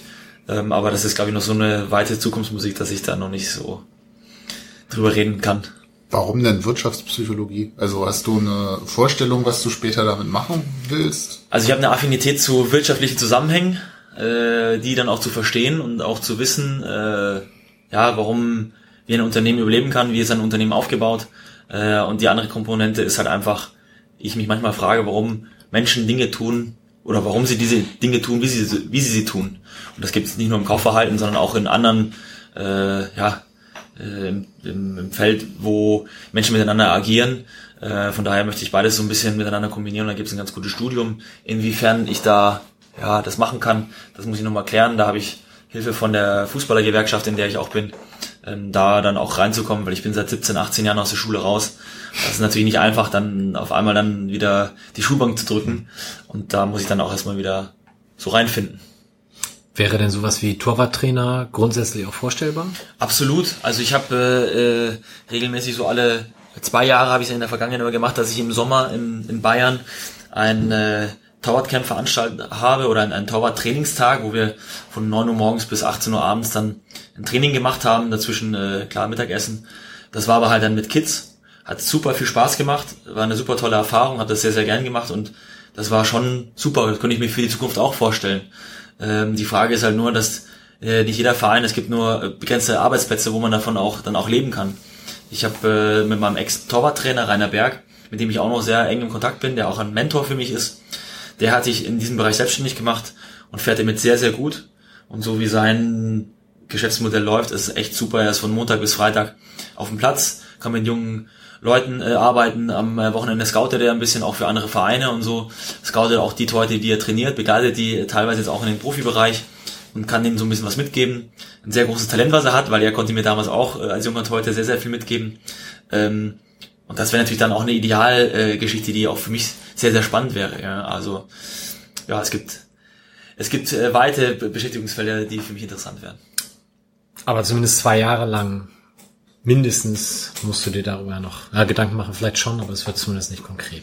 Also was ich schon mal sagen kann, und das ist jetzt auch live, ich konnte ja jetzt nicht verkünden hier, dass ich äh, zwei Jahre zweiter Vertrag habe, was aber Fakt ist, ich werde in meinem Leben nie wieder vereinslos bleiben, äh, weil ich seit 1. Mai äh, Mitglied bin beim FC St. Pauli und Förderer der Frauenfußballabteilung und das auf Lebenszeit. Also es wird so sein, dass ich in meinem Leben äh, nicht mehr vereinslos sein werde. Das ist cool.